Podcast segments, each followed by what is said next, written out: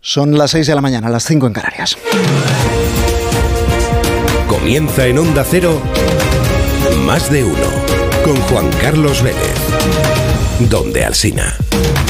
¿Qué tal? ¿Cómo están? Buenos días. Hoy esperamos que sigan bajando las temperaturas en toda España, haciéndose notar el temporal, la borrasca Luis, que nos está dejando cielos cubiertos, lluvias, fuerte viento en algunas zonas y más frío a esta hora el tiempo más desapacible lo tenemos en, Galicia, en el eh, noroeste de la península, con lluvias y tormentas y avisos de nivel rojo, incluso por temporal costero y con olas de hasta 9 metros. Nivel de aviso naranja también en el Cantábrico por fuerte viento. Van a bajar hoy sí los termómetros en el Mediterráneo y aunque saldrá el sol no vamos a pasar allí de los 20 grados en el momento de más calor del día. Pavoroso incendio en un bloque de viviendas en Valencia. El fuego sigue activo después de haber engullido una torre de 14 pisos con casi 140 viviendas. Hay cuatro personas que han muerto, se teme que sean más porque hay 20 personas con las que no se ha podido contactar, nadie ha podido contactar desde que se declarara el incendio en torno a las cinco y media de la tarde de ayer. Se pudo rescatar a algunos vecinos atrapados, los bomberos llevan toda la tarde, toda la noche y toda la madrugada trabajando contra las llamas. Algunos de ellos han resultado heridos por la virulencia de ese fuego, por contusiones, también en las difíciles condiciones en las que están trabajando, llamas avivadas además por esas fuertes rachas de viento. El juez dejó ayer en libertad con eh, medidas cautelares a Coldo García, asesor de Ábalos cuando era ministro de Transporte, le impide abandonar el país, le obliga a comparecer ante la justicia cada 15 días Coldo guardó silencio durante su comparecencia, durante su declaración, y no respondió a ninguna de las preguntas que le planteó el juez que investiga, que le investiga por organización criminal, tráfico de influencias y cohecho en la adjudicación de contratos por valor de 53 millones de euros y 10 millones en mordidas. La oposición exige explicaciones al gobierno, a los ministros y a los presidentes autonómicos. El Partido Socialista dice que es el tiempo de la justicia, que hay que dejar trabajar a los jueces y la teniente fiscal del Tribunal Supremo desoye el criterio mayoritario de los fiscales y pide que se archive la investigación por terrorismo a Carlos Puigdemont en el caso Tsunami Democratic. La número 2 del fiscal general del Estado sostiene en contra del criterio del juez instructor García Castellón y de la mayoría de los fiscales de sala 11 de 15 que no hay indicios para seguir investigando a Puigdemont. La decisión final corresponde a los jueces del Supremo. Comienza el día y lo hace con estos sonidos todo el edificio devastado. Todo, o sea, de la primera a la planta 15. O sea, esto no, se había visto jamás. Sí, me he quedado sin casa. Me he quedado, bueno, todos, todos los vecinos. Se, se ha quemado todo. Había un chico ahora pasando, en noveno piso vivía, pero no sabe nada de su madre. Dice, no me contesta por teléfono. Han acordonado la zona. Evidentemente, luego lo primero son, son las vidas humanas. Es un no cesar de, de ambulancias, policía, bomberos. Queremos saber qué información tienen los ministros que compraron esas mascarillas y queremos saber qué información tienen los presidentes autonómicos del Partido Socialista que también compraron esas mascarillas. Nuestro profundo rechazo a hacer negocio con este tipo de, cuestiones y que fin, la justicia eh, investigue hasta las últimas consecuencias. Vamos a dejar que la justicia haga su trabajo y, y como siempre hemos dicho, esta dirección siempre actúa con la corrupción cortando por los Si finalmente ha habido alguien que se haya lucrado de manera irregular o alguien sabía que alguien se estaba lucrando de manera irregular, que caiga todo el peso de la ley sobre esas personas. El modus operandi indica que presuntamente son formas corruptas, por tanto, gravísimo. Dirige Carlos Alsina. Dirección de sonido, Fran Montes. Producción, David Gabás. 6 y 4 minutos de la mañana, 5 y 4 en Canarias. A las 5 y media de la tarde de ayer empezó a arder un edificio de 14 plantas en el barrio de Campanar, en Valencia. El fuego engulló el bloque de viviendas en muy pocos minutos con una voracidad extraordinaria es, muy impactante verlo cómo está evolucionando, que sentir las llamas, que había un momento que he sentido aquí el calor. Todo el edificio devastado, todo, o sea, de la primera a la planta 15, o sea, esto no, no se había visto jamás. Veo que vienen de la torre alta, vienen por el pasillo corriendo unas personas, gritando fuego, fuego. Sí, me he quedado sin casa, me he quedado, bueno, todos, todos los vecinos, se se ha quemado todo. Todos los vecinos han quedado sin casa. Había un chico ahora pasando, en noveno piso vivía, pero no sabe nada de su madre. Dice, no me contesta por teléfono. Son algunos de los testimonios que fueron recabando nuestros compañeros de Onda Cero Valencia en la tarde de ayer, en la noche de ayer, también los compañeros de Antena 3 Noticias, testimonios que escuchamos en la brújula de Rafa La Torre y en las noticias de Vicente Valles. La noticia más trágica de la noche es la muerte ya confirmada de cuatro personas. Jorge Suárez es el subdirector de Emergencias de Valencia. Confirmar la peor de las hipótesis que teníamos en este momento. Sí que se puede confirmar que hay cuatro personas fallecidas. No tenemos más, no podemos aportar más información. El equipo técnico con los familiares se ha comunicado tanto el listado de las personas que están en hospitales como evidentemente las últimas noticias. En primer momento, las primeras personas que están siendo informadas son, son los familiares. Hay otras 20 personas que continúan desaparecidas. No se puede confirmar a esta hora que estuvieran en el interior del edificio, ciertamente, y que hayan quedado atrapadas, pero sí que, hasta donde sabemos, no se ha podido contactar con, con, ellas. Vamos a buscar la última hora en conexión con quien lleva toda la noche, toda la madrugada, informando desde el eh, lugar a los oyentes de Onda Cero, nuestra compañera de Onda Cero Valencia, Amparo Piqueres. Buenos días, Amparo. Muy buenos días. Tensa calma la que se vive a estas horas aquí en el punto cero del incendio donde nos encontramos y donde siguen trabajando sin descanso desde ayer por la tarde los bomberos para apagar el fuego. De momento los efectivos desplazados a la zona no han podido acceder todavía al edificio y el trabajo se ha centrado durante toda la madrugada en refrescar la fachada durante estas horas en las que ahora ha mainado el fuerte viento registrado durante la noche y la llama del fuego es mucho más Como consecuencia de la virulencia de las llamas han resultado heridas 14 personas, siendo seis de ellas bomberos, los que nos permite hacernos una idea de la magnitud que ha tenido el incendio. La previsión del tiempo para hoy indica que estas rachas de viento podrían llegar a los 25 kilómetros por hora, algo más suaves a las registradas esta madrugada, que han alcanzado los 60 kilómetros por hora, lo que han dificultado durante toda la noche las labores que están realizando los bomberos, como decimos, sin descanso. María José Catalá y el presidente de la Generalitat Valenciana, Carlos Mazón, la alcaldesa y el presidente asisten a partir de las siete y media de la mañana al puesto de mando avanzado que se ha instalado en las inmediaciones de la zona y después atenderán a los medios de comunicación para dar más detalles. Gracias, Amparo. Seguimos en contacto contigo, con nuestros compañeros de Onda Cero Valencia durante toda la mañana, con líneas abiertas, en la esperanza de que, de que efectivamente se amaina el, el viento mejore las condiciones de trabajo para los bomberos y servicios de, emergencia, 14 de ellos, 14 efectivos que han resultado además em, heridos y, que esas eh, condiciones permitan acceder al, al interior. Muchas gracias, Amparo. Gracias, buenos días.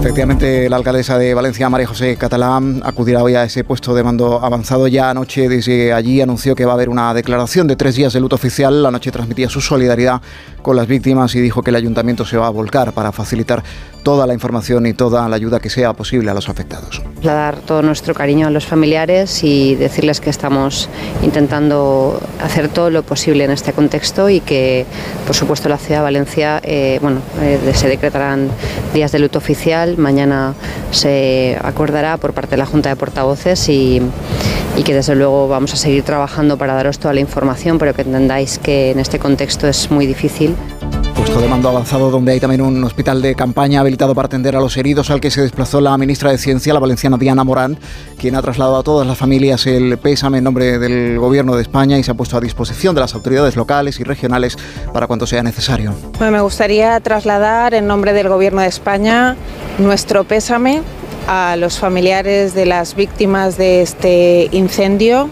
Nosotros, desde luego, desde el primer momento, el presidente del Gobierno de España ha llamado a la alcaldesa, ha llamado al presidente de la Generalitat, se ha puesto a disposición y ha puesto a disposición los medios eh, de los que dispone el Gobierno del Estado. Estamos hablando tanto de la Policía Nacional como de la UME. Los principales dirigentes políticos han trasladado a través de mensajes en redes sociales su preocupación por el incendio, su apoyo y solidaridad a los afectados y su reconocimiento a los servicios de emergencia. El juez dejó ayer en libertad provisional a Coldo García, guardaespaldas, asesor y hombre de confianza de José Luis Ábalos cuando era ministro de Transportes. El juez le impide abandonar el país, le retiene el pasaporte, le obliga a comparecer ante la justicia cada 15 días como solicitó la Fiscalía Anticorrupción al apreciar riesgo de fuga. Ninguno de quienes fueron llamados ayer a comparecer ante el eh, juez quiso declarar, tampoco lo hizo su principal eh, eh, socio, Víctor Aldama, presidente del Zamora, tampoco el empresario al que eh, el nombre del que está la mercantil que se empleó para em, comprar las, las, mascarillas, ni el hermano de Coldo. La Audiencia Nacional eh, intervino los teléfonos de Coldo García después de una investigación de 17 meses. De entre las novedades que han trascendido, eh, que se investigan en este caso, la compra de cinco propiedades inmobiliarias en Alicante, tres de ellas son pisos en Beridón sin hipoteca. También que la trama vendió mascarillas a Interior, al Ministerio del Interior, a 3,27 euros la unidad, inflando los precios, consiguieron ganar 15 millones de euros. La oposición reclama explicaciones y lo hace con vehemencia Alberto Núñez Fejo, presidente del Partido Popular. En cualquier gobierno serio hoy mismo debería el presidente del gobierno dar una rueda de prensa y por tanto queremos saber qué opinan los ministros de Sanidad de aquel entonces y de ahora Queremos saber qué información tienen los ministros que compraron esas mascarillas y queremos saber qué información tienen los presidentes autonómicos del Partido Socialista que también compraron esas mascarillas. Insisten en que debe comparecer el presidente del gobierno y debe explicar si Ábalos salió del Ejecutivo por algo relacionado con esta trama. El presidente del gobierno no se ha pronunciado desde que volvió de Marruecos y lo hizo ayer la portavoz socialista Pilar Alegría colaboración con, la justicia y para que se, esclarezca absolutamente todo. Nuestro profundo rechazo hacer negocio con este tipo de, cuestiones y que la justicia eh, investigue hasta las últimas consecuencias. El número 3 del Partido Santo Cerdán pide calma y que nadie dude de la contundencia con la que el PSOE se desempeña contra la corrupción y uno de los señalados en la compra de mascarillas, el hoy ministro de Política Territorial Ángel Víctor Torres, entonces vicepresidente de Canarias, dice que cuando la justicia llegue hasta el final caerá, debe caer, todo el peso de la ley contra los culpables.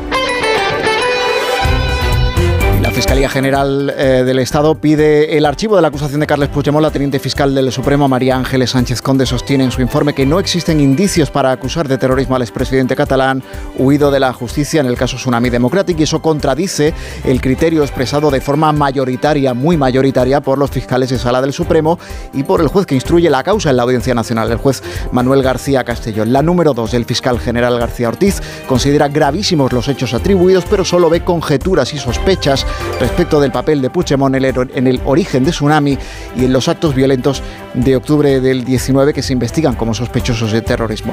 Cuando 11 de los 15 fiscales de sala, porque en 11 a 4 se resolvió aquella discrepancia, sí le atribuyen a Carlos Puigdemont el liderazgo absoluto de la organización de Tsunami. En la medida en que el escrito de Sánchez desbarata, de Sánchez Conde desbarata o contradice, por así decirlo, la acusación por terrorismo y refuerza la tesis que defiende con vehemencia al gobierno, el ministro de Justicia Félix Bolaños se mostró ayer satisfecho. ¿Es el final del camino? En realidad no, porque la última palabra la tienen los jueces de sala de lo penal del Supremo. Más de uno en Onda Cero. Donde Alcina primer vistazo a la prensa, la razón, el gobierno teme que el caso Coldo sea la Gürtel del PSOE. En el país, pavoroso incendio en Valencia, un material de la fachada pudo propagar el fuego. En el diario El Mundo, la trama Coldo infló precios de las mascarillas y ganó 15 millones. En ABC ardió todo en 30 minutos. En La Vanguardia, la Unión Europea planteará un alivio de los requisitos para cobrar ayudas agrícolas. En el periódico Ábalos recomendó a Canarias las mascarillas de su, de su asesor.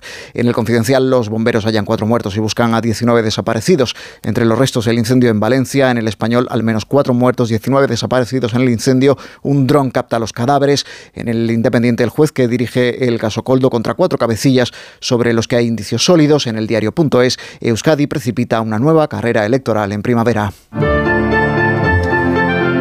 Previsión del tiempo a esta hora con Roberto Brasero. Buenos días, Roberto. Hola, muy buenos días y buenos días a todos. Hoy van a bajar las temperaturas en toda España y va a arreciar ese temporal que nos está dejando la borrasca Luis, con nombre propio, que trae fuertes rachas de viento, ya lo estamos notando, norte y este de España, con avisos por temporal costero que en Galicia alcanzan el nivel rojo el máximo, olas de hasta 9 metros y nivel naranja en el Cantábrico y también costas del este de Andalucía, de Granada o Almería, porque en el este también notan ese fuerte viento, aunque ahí hoy las nubes irán a menos y, y el sol lucirá en el Mediterráneo.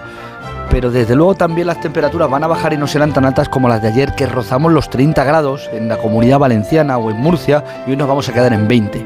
Hay todavía relativamente suaves, también en Canarias, pero en el resto sí vamos a notar el descenso. Se nota ese aire frío que va entrando, ese aire polar que acompaña las fuertes rachas de viento, que nos deja también lluvias en dispersas zonas del centro este peninsular, persistentes las de Galicia y el Cantábrico. Un viernes de temporal, un sábado de temporal porque el tiempo de mañana va a ser prácticamente parecido. Eh, las lluvias extremo norte, las nevadas en las montañas y las temperaturas más bajas. Y luego el domingo suben un poco las temperaturas, pero no se va a notar porque seguirán llegando lluvias y el domingo de nuevo habrá que salir con el paraguas y el abrigo puesto.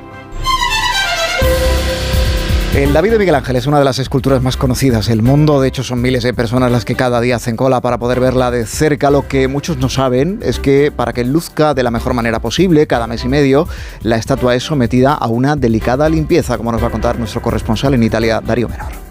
Las hasta 10.000 personas que cada día visitan la galería de la Academia de Florencia dejan sin quererlo un reguero de polvo y partículas que acaban acumulándose sobre la obra más apreciada de las que cuenta este museo, la escultura del David de Miguel Ángel.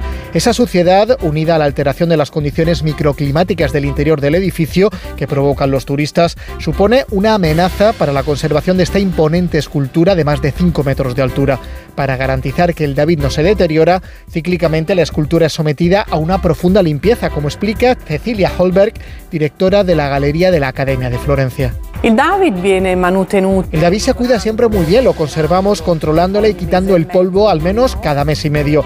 Hemos hecho un nuevo recinto alrededor y también hemos limpiado el lucernario que está sobre la estatua. Han sido trabajos importantes que lo hacen brillar aún más que antes. El David de Miguel Ángel también cuenta con una nueva custodia legal, ya que gracias a una reciente sentencia de los tribunales italianos, la Galería de la Academia de Florencia ha logrado que la justicia reconozca sus derechos sobre el uso comercial de las imágenes de las obras artísticas de su colección, lo que le ha permitido ingresar ya más de 300.000 euros. Más de uno en Onda Cero. ¿Qué tal, vecino? Oye, al final te has puesto la alarma que te recomendé. Sí, la de Securitas Direct. La verdad, es que es fácil que puedan colarse al jardín saltando la valla. Y mira, no estábamos tranquilos. Lo sé. Yo tuve esa misma sensación cuando me vine a vivir aquí. Protege tu hogar frente a robos y ocupaciones con la alarma de Securitas Direct. Llama ahora al 900-272-272. Recuerda, 900-272-272. Juan Carlos Vélez, más de uno. Donde Alsina.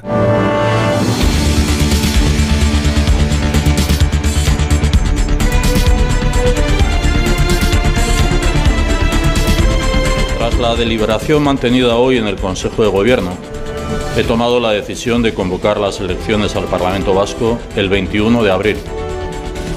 He comunicado esta decisión a la presidenta del Parlamento Vasco así como a las y los responsables de los partidos políticos con representación parlamentaria. El Endacari Íñigo Urcullo anunciaba ayer la convocatoria de las elecciones autonómicas vascas para el próximo 21 de abril. España se sume en otra nueva cita electoral apenas cinco días después de las elecciones gallegas. Reunió Urcullo de forma extraordinaria a su gobierno para comunicar la decisión y para despedirse porque después de 12 años él ya no va a ser el candidato del PNV, María Gómez Prieto. De hecho, ninguno de los candidatos al Endacari que concurrieron en 2020, menos la de Podemos, repiten en estos comicios. En un momento de pugna con EH Bildu por el liderazgo nacionalista, el PNV optó por renovar el candidato y poner al frente a Imanol Pradales, que agradecía ayer a Urcuyu su labor. Nuestro agradecimiento y nuestro reconocimiento al Endacari Urcuyu por el gran servicio que le ha prestado a este país y a esta nación en sus más de 11 años al frente de la Lendakaritza. Dio, por tanto, ayer por cerrada una etapa Íñigo Urcuyu, lo hizo satisfecho, pidiendo perdón por los errores cometidos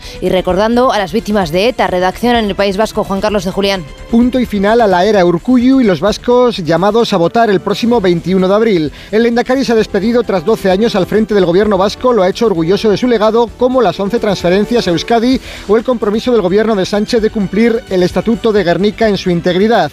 Todos los sondeos vaticinan un empate técnico entre el PNV y Bildu. La llave puede estar en manos del PSE.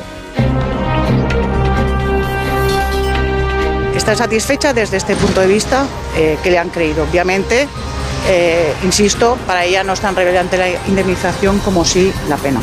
¿Van a recurrir esta pena que les Me reservo las secciones legales y yo desde un punto de vista jurídico entiendo que debería eh, recurrirse. Es la abogada de la víctima de Dani Alves manifestando ayer su satisfacción con el hecho de que el tribunal haya creído la versión de la denunciante. El futbolista ha sido condenado a cuatro años y medio de cárcel, ya lleva en prisión preventiva más de un año por un delito de agresión sexual con atenuante de reparación del daño al haber abonado a la víctima 150.000 euros antes de que se celebrara el juicio. Algo que la abogada de esta considera, no obstante, que transmite a la sociedad un mensaje preocupante, que las personas con una gran capacidad económica pueden ver su pena. La sentencia considera probado que no hubo consentimiento, que no es necesario que haya lesiones para constatar una violación y que circunstancias previas a la agresión sexual, como bailar con él, no dan ningún tipo de carta blanca. Onda Cero Barcelona, Ana Utiel. Dani Alves ha sido condenado a cuatro años y medio de cárcel por agresión sexual a una joven. Tanto la defensa como la acusación particular han anunciado que recurrirán la sentencia. Por un lado, la abogada del exfutbolista sigue defendiendo la inocencia de su cliente, mientras que la abogada de la víctima cree que la pena es muy baja. Lamenta que se le haya aplicado a Alves el atenuante por reparación de daños por haber pagado 150.000 euros a la víctima. Eso sí, asegura que la denunciante siente que por fin la han creído. 6 y 20 minutos de la mañana, 5 y 20 en Canarias, el Ministerio de Función Pública, que dirige José Luis Escriba, está estudiando ya el fallo del Tribunal de Justicia de la Unión Europea, que sentenció ayer que los interinos de larga duración tienen que ser fijos. El tribunal apunta que nuestro país no ha legislado para evitar el uso de los indefinidos que encadenan contratos y pide tomar medidas, un varapalo a la Administración Pública Española que tiene una tasa de temporalidad superior al 30%. Corresponsal en Bruselas, Jacobo de Regoyos. El fallo del Tribunal Europeo llega después de que el órgano judicial europeo reprendiera a España en verano por la falta de medidas para prevenir el exceso de interinos en las administraciones públicas. Dice la justicia europea que la legislación española todavía no contempla medidas para impedir la utilización abusiva de contratos indefinidos no fijos y argumenta que la conversión de esos contratos temporales en fijos puede ser una solución, lo que beneficiará a miles de personas que tienen contratos de larga duración en la administración, en concreto aquellos que ocupan una vacante durante más de tres años. La Comisión Constitucional del Congreso dio ayer el visto bueno al nombramiento de Carmen Calvo como presidenta del Consejo de Estado. Ni es una puerta giratoria, ni le debe preocupar mi vida, porque a mí no me preocupa. Tengo experiencia y años más que suficientes como para saber lo que hago y en dónde me coloco. La ex vicepresidenta del gobierno asegura que su nuevo puesto, propuesto por el Consejo de Ministros, no es una puerta giratoria como acaban de oír, sino que salía y salía así del paso de las críticas de la oposición, Partido Popular y Vox, que dudan que sea, como exige el cargo, una jurista de reconocido prestigio. Votaron estos partidos en contra de su idoneidad, pero consiguió el gobierno el aval de Junts, que en un inicio no estaba de acuerdo con el perfil de Calvo. Sustituirá en el cargo a Magdalena Valerio, que también había sido ministra de Sánchez y cuyo nombramiento anuló el Tribunal Supremo por no cumplir los requisitos para presidir el máximo órgano consultivo de España. Con una reunión en San Telmo cerraron ayer la polémica sobre Doñana. El presidente de la Junta de Andalucía, Juan Manuel Moreno, y la vicepresidenta Teresa Rivera acordaron además financiar de forma conjunta la llegada de barcos con agua desalinizada si la situación de sequía no mejora. Redacción en Andalucía, Jaime Castilla. Un calendario conjunto de acciones que contemplan entre las más urgentes digitalizar por completo el sistema de control de fugas del suministro, obras de canalización en la provincia de Córdoba o el transporte de agua en barcos desde desaladoras en la costa mediterránea, eso sí, como último recurso para un verano muy seco. Moreno y Rivera vuelven a mostrar buena sintonía, también en Doñana, donde ambos se comprometen a garantizar su futuro y complementar la viabilidad agrícola con la medioambiental. Más de uno. Las 6 y 23, 5 y 23 en Canarias vamos a conocer lo más destacado de la actualidad deportiva. Ana Rodríguez, buenos días. ¿Qué tal? Buenos días. Ricky Rubio volvió a jugar al baloncesto más de seis meses después, una vez superados sus problemas de salud mental. Jugó con la selección en partido de clasificación para el Eurobásquet del año que viene. Salió en el quinteto titular, jugó 20 minutos, 11 puntos y 5 asistencias para él. Bien, casi como un rookie, muchos nervios, pero bueno, al final es baloncesto. Es como aprender a volver a aprender a, a andar en bicicleta, bueno, a ir en bicicleta y entonces, bueno, pues, pues va a costar, pero, pero contento. Una gran actuación de Ricky Rubio que no le sirvió a España. Cayó ante Letonia 7-5-7-9. El domingo nuevo partido de clasificación será en Bélgica. En fútbol esta noche a las 9 encuentro histórico para la selección femenina en la Cartuja de Sevilla ante Países Bajos, semifinal de la Liga de las Naciones. Una victoria colocaría a la selección por primera vez en unos Juegos Olímpicos. Habla la capitana Irene Paredes. La importancia es de, de 10, evidentemente, nos jugamos mucho. Es la primera vez que tenemos la oportunidad de, de poder luchar, por lo menos estar en, los Juegos. Antes era algo que, que lo veíamos muy lejano, ni siquiera viable, ahora se nos ha abierto esta oportunidad y, y lo queremos lograr y vamos a por ello.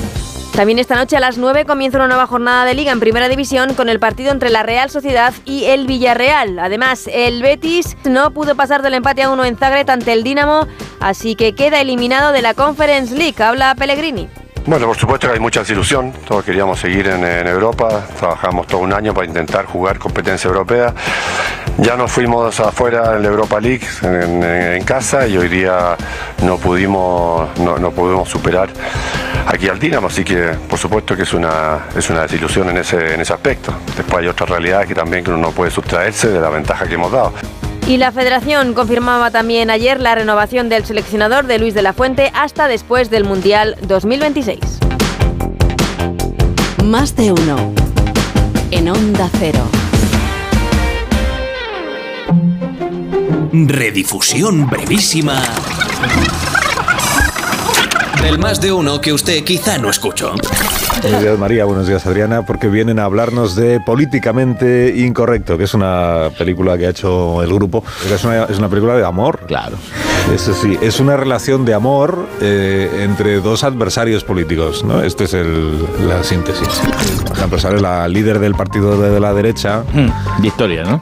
Que Victoria se llama, que interpreta a Elena Es mi personaje favorito, con está todo el cariño que os tengo. Pero, está fantástica, pero es fantástica. A mí me recordaba, pero no. Se da un aire. Me, me daba un aire a Esperanza Aguirre, a Esperanza Aguirre pero un aire nada más. Me daba un aire. Os juro que fue fortuito. ¿En serio? Eh, sí, sí, sí. Cuéntanos, no era sí. ninguna intención, eh, pero estaban en maquillaje y de repente pues, le pusieron la peluca y demás. ¿Ah, y, a- sí? y Arancha, la directora, dijo. Pero si eres igual que Esperanza. A ver, sonríe, sonríe, ¿no? Y Elena sonrió y dijo, no. Entonces, sucedió de- fortuitamente y se decidió pues eh, incluirlo con una serie de gags. Esta sonrisa, la primera de una niña a su madre, se quedaría sin respuesta a lo largo de toda su vida. Los de Bilbao nacen donde quieren es una novela de María Larrea, que es, es tu historia, es la historia de tu vida. Sí, me he quedado sin voz.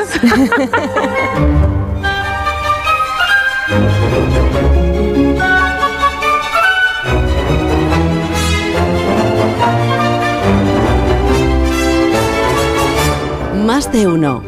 En Onda Cero.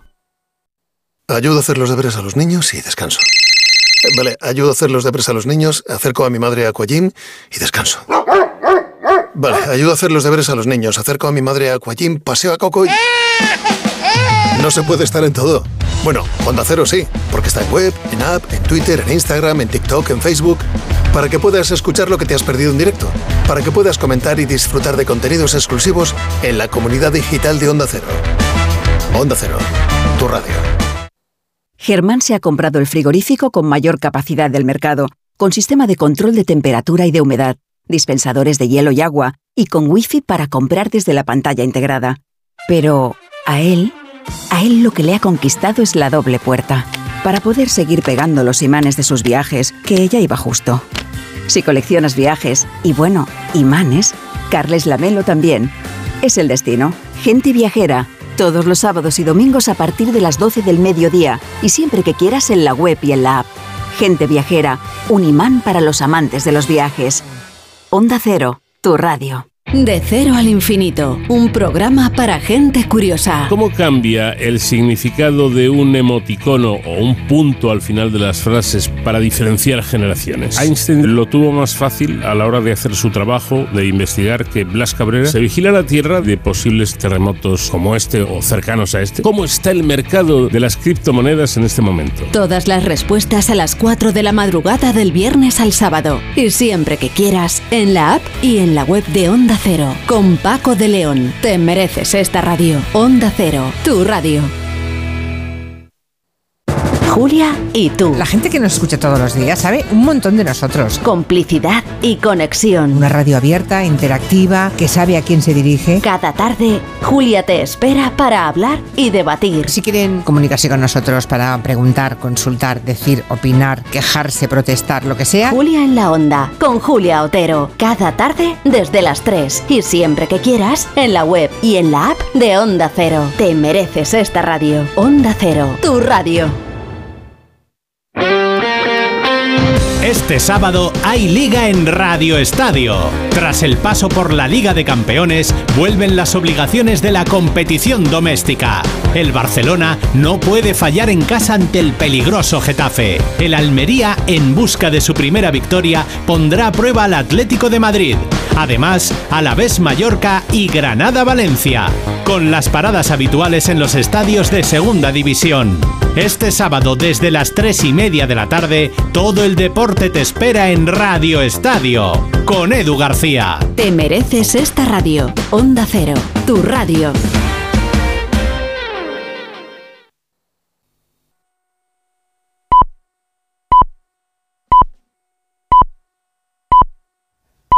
Son las seis y media, son las cinco y media en Canarias.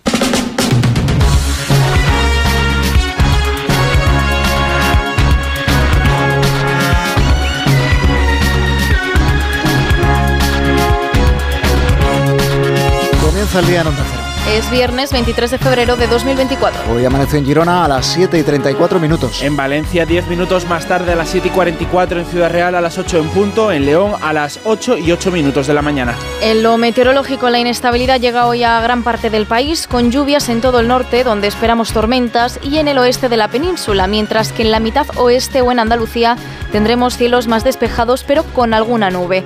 La cota de nieve baja este viernes a los 700 metros en la cordillera Cantábrica o a los 800 en los Pirineos y en zonas montañosas de Aragón. En la Sierra de Madrid veremos nieve a partir de los 1000 metros. El viento además sigue soplando con fuerza y las temperaturas caen. En el interior nos costará alcanzar los 10 grados, en el norte rondaremos los 13 y en el sur vamos a estar cerca de los 17 grados, mientras que en el Mediterráneo llegaremos a los 10. Este viernes serán noticia las protestas de los agricultores y la guerra de Ucrania. Elena Bueno, Manuel Pecino. Las asociaciones agrarias tienen convocada de nuevo una jornada de tractorados en la provincia de León, en Segovia, Teruel, Alicante y en la isla de La Palma. Ayer los agricultores consiguieron bloquear durante siete horas el puerto de Algeciras y la manifestación acabó con cuatro detenidos después de algunos enfrentamientos con la policía. Los agricultores de Castilla-La Mancha y de la Comunidad Valenciana también se concentraron ayer en el puerto de Valencia, donde hubo otro detenido y donde vertieron más de 200 kilos de almendras, naranjas, vino y cereales. Y hoy el ministro de Exteriores, José Manuel Álvarez, está en Nueva York para participar en la Asamblea General de Naciones Unidas sobre la paz en Ucrania.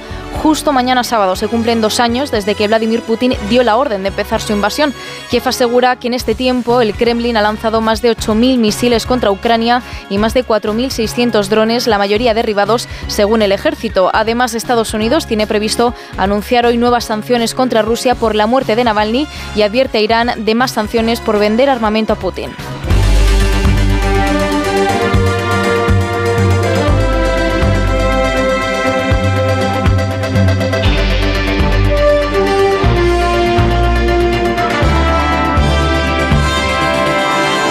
Todo nuestro cariño a los familiares y decirles que estamos intentando hacer todo lo posible en este contexto y que, por supuesto, la ciudad de Valencia, eh, bueno, eh, se decretarán días de luto oficial. Mañana se acordará por parte de la Junta de Portavoces y, y que, desde luego, vamos a seguir trabajando. Los bomberos están haciendo todo lo que pueden, pero, pero es difícil. Es la alcaldesa de Valencia, María José Catalá, que decretará hoy tres días de luto oficial en la ciudad por la muerte de al menos cuatro personas en un incendio ayer en un edificio del barrio de Campanar. Se suspenden además todos los actos falleros previstos hasta el domingo. Según la última información de los servicios de emergencias, hay unas 20 personas desaparecidas. A media tarde comenzaba ayer este incendio en una de las viviendas que se fue propagando hasta incluso el edificio de al lado por la fachada recubierta, según el Colegio de Ingenieros Técnicos Industriales de Valencia, de poliuretano, un material altamente inflamable. Vamos a conocer la última hora. Onda Cero Valencia, Amparo Piqueres, buenos días. Muy buenos días. Aquí en el puesto de mando avanzado y justo al lado del hospital de campaña que se ha habilitado y donde nos encontramos a estas horas, siguen trabajando bomberos, sanitarios y fuerzas de seguridad del Estado. Ambiente mucho más tranquilo esta mañana que el vivido en la tarde-noche del jueves, cuando el pánico se dejaba ver entre las caras de los familiares que no sabían nada de sus seres queridos y de los propios curiosos y vecinos de la zona que han mostrado una total solidaridad con lo ocurrido. Un incendio que además de los cuatro muertos y de entre 19 y 20 desaparecidos ha dejado 14 personas heridas, seis de ellas son bomberos. Por el momento se desconoce el origen concreto del fuego, pero los efectivos apuntan a que comenzó en una quinta planta y se propagó rápidamente a plantas superiores. Fuego avivado además por las fuertes rachas de viento de poniente de hasta 60 kilómetros por hora. Eh, además, han habido 138 viviendas afectadas y las zonas y bajos comerciales. También han destacar las labores de los bomberos que se centran a estas horas en seguir enfriando la fachada. Está previsto además que a partir de las siete y media de la mañana la alcaldesa de Valencia, María José Catalá y el presidente de la Generalitat, Carlos Mazón, lleguen aquí al puesto de mando avanzado. Gracias, Amparo. A través de las redes sociales, Pedro Sánchez ha ofrecido tanto a Amazon como a Catalá toda la ayuda necesaria. Lo mismo ha hecho la presidenta de la Comunidad de Madrid, que ha querido reconocer también el trabajo de los bomberos y del personal de emergencias que no han parado de trabajar desde la tarde de ayer.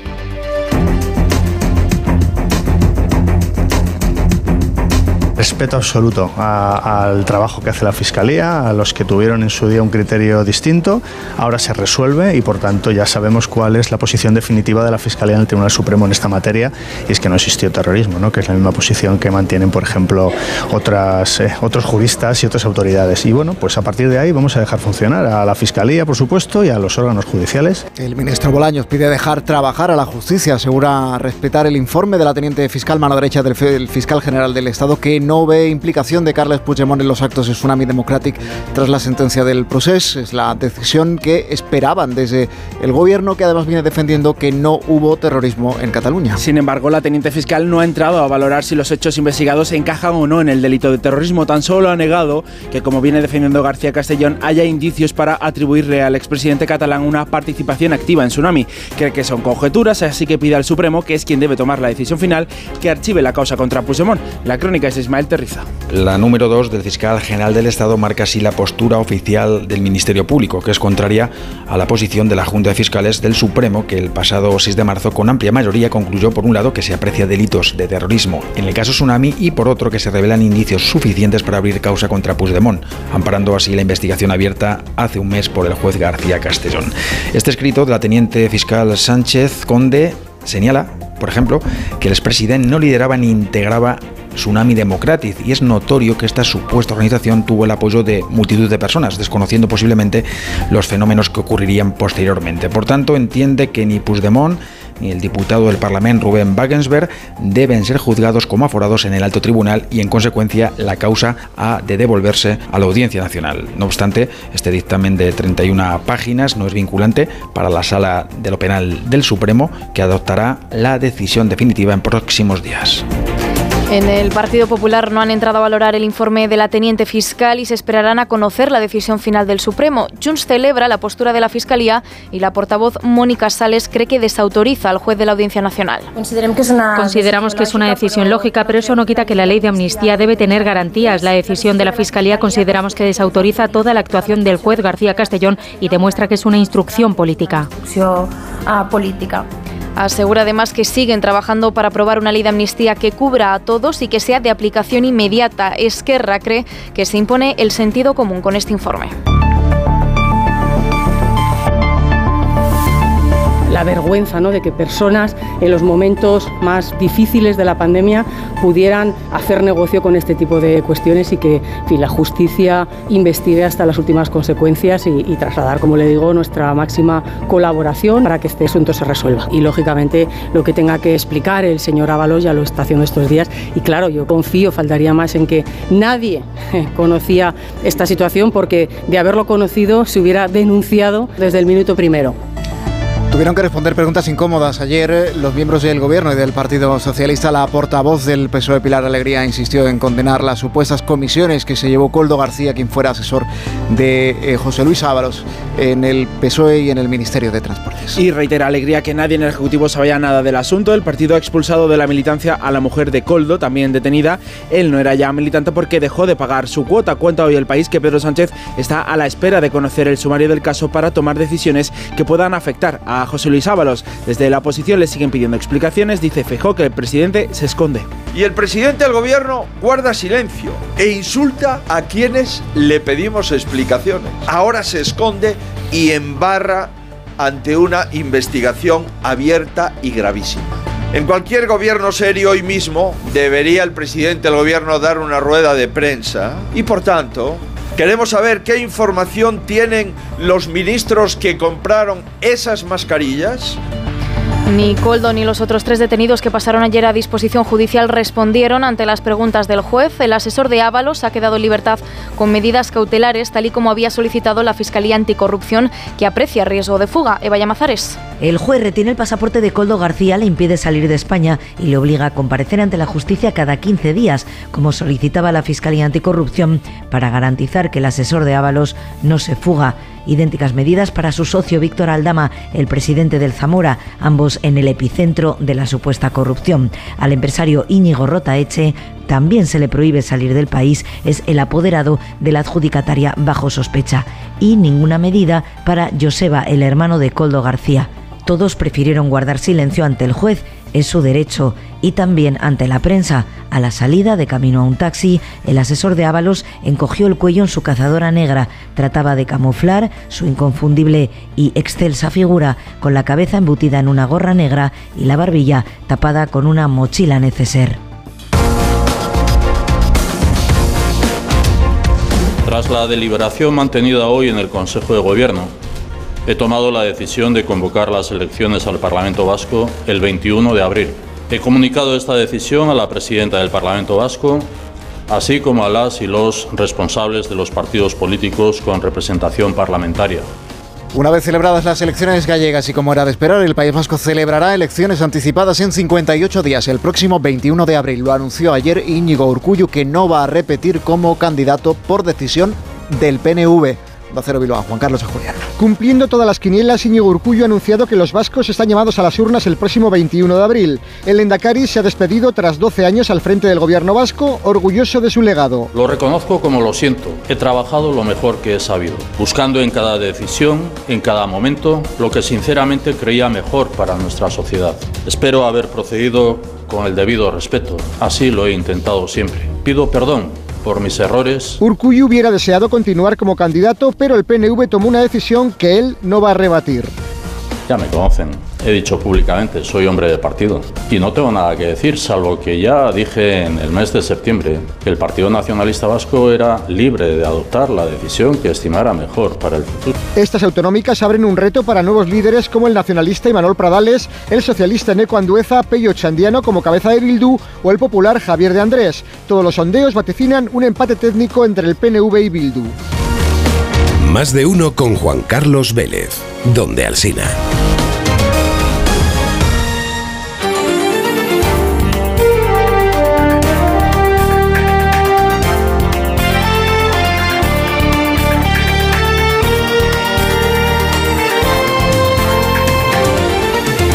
Noticias en este viernes 23 de febrero. El Congreso avala por la mínima el nombramiento de Carmen Calvo como presidenta del Consejo de Estado. La Comisión Constitucional ha ratificado la idoneidad de la exministra para ocupar el cargo con los 19 votos a favor del PSOE y sus socios y los 18 en contra de PP, Vox y UPN. Calvo presidirá el Consejo de Estado en sustitución de la también exministra Magdalena Valerio, que cesó después de que el Supremo anulara su nombramiento. El Ayuntamiento de Olot en Girona ha decretado tres días de luto por el asesinato de una vecina a manos presuntamente de su pareja. Fue uno de los tres hijos que tenían en común quien encontró el cuerpo sin vida de su madre, una mujer de 37 años que habría muerto tras recibir varias puñaladas. En el piso estaba el padre, también herido, y fue trasladado al hospital donde finalmente murió. Los Mossos investigan si asesinó a su mujer y después se suicidó. Los maquinistas de Renfe han desconvocado la huelga prevista para marzo. El sindicato y la empresa firmaron ayer un acuerdo para evitar los paros. Los maquinistas se quejaban de tener que hacer horas extra porque las contrataciones están congeladas y Renfe se ha comprometido a publicar antes del 15 de marzo la nueva convocatoria de empleo. Empezará además a mover las solicitudes del personal que está a la espera espera de jubilarse o de cambiar de destino.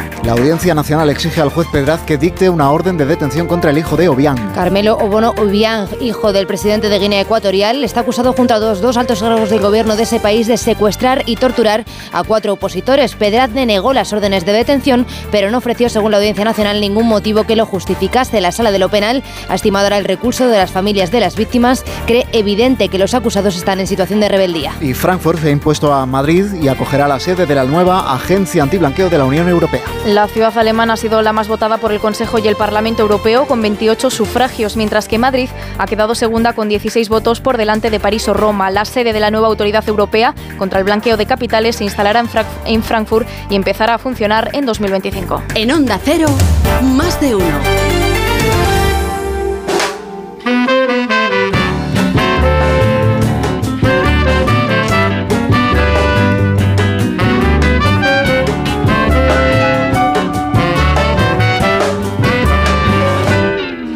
Casi casi las 7 menos cuarto, 6 menos cuarto en Canarias. Es hora de echar la vista atrás y mirar por el retrovisor. Elena, bueno, buenos días. Buenos días, Vélez, porque hace 41 inviernos, un día como hoy. La solución más constructiva y en realidad la única posible, tras la actitud de no colaboración y el intento de traspasar las responsabilidades de la gerencia del grupo al gobierno, era la expropiación por razones de utilidad pública y de interés social.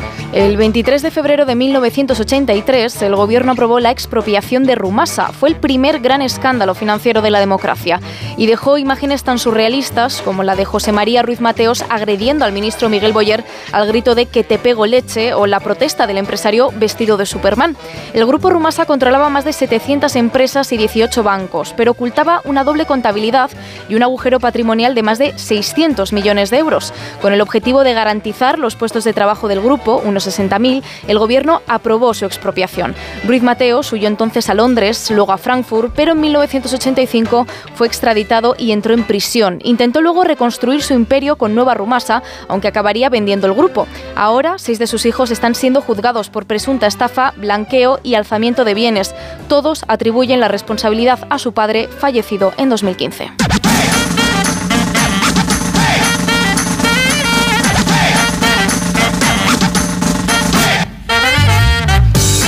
Y hoy sí que necesitamos escuchar una canción y conocer su historia como cada mañana con Sara, Sara Iturbide. Buenos días, Sara. Buenos días, Vélez. Pues hoy te voy a traer una canción del grupo Wizard que se llama Any Friend of Diane's. Any friend of Diane's is a friend of mine. Any friend of Diane's is a friend of mine.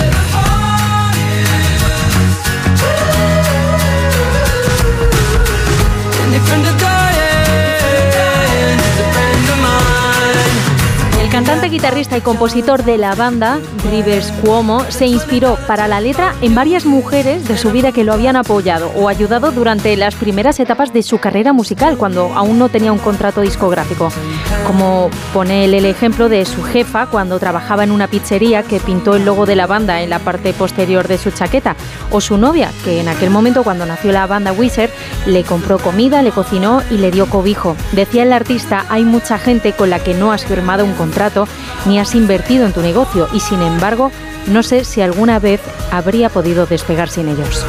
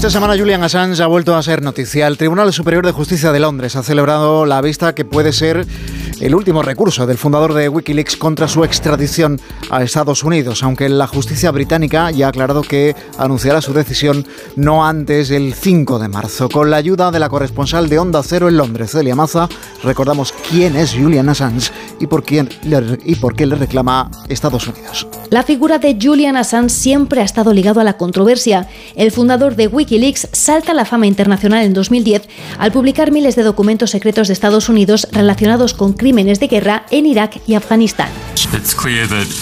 Está claro que esto ayudará a entender cómo han sido estos últimos seis años de guerra y mostrará que el curso de la guerra debe cambiar. La mayoría de los documentos son facilitados por el entonces soldado estadounidense Bradley Manning.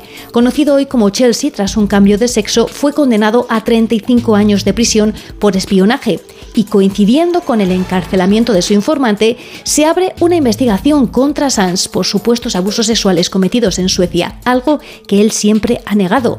El australiano era toda una estrella y no paraba de viajar por todo el mundo ofreciendo conferencias, pero al llegar a Londres es detenido para ser extraditado a Estocolmo.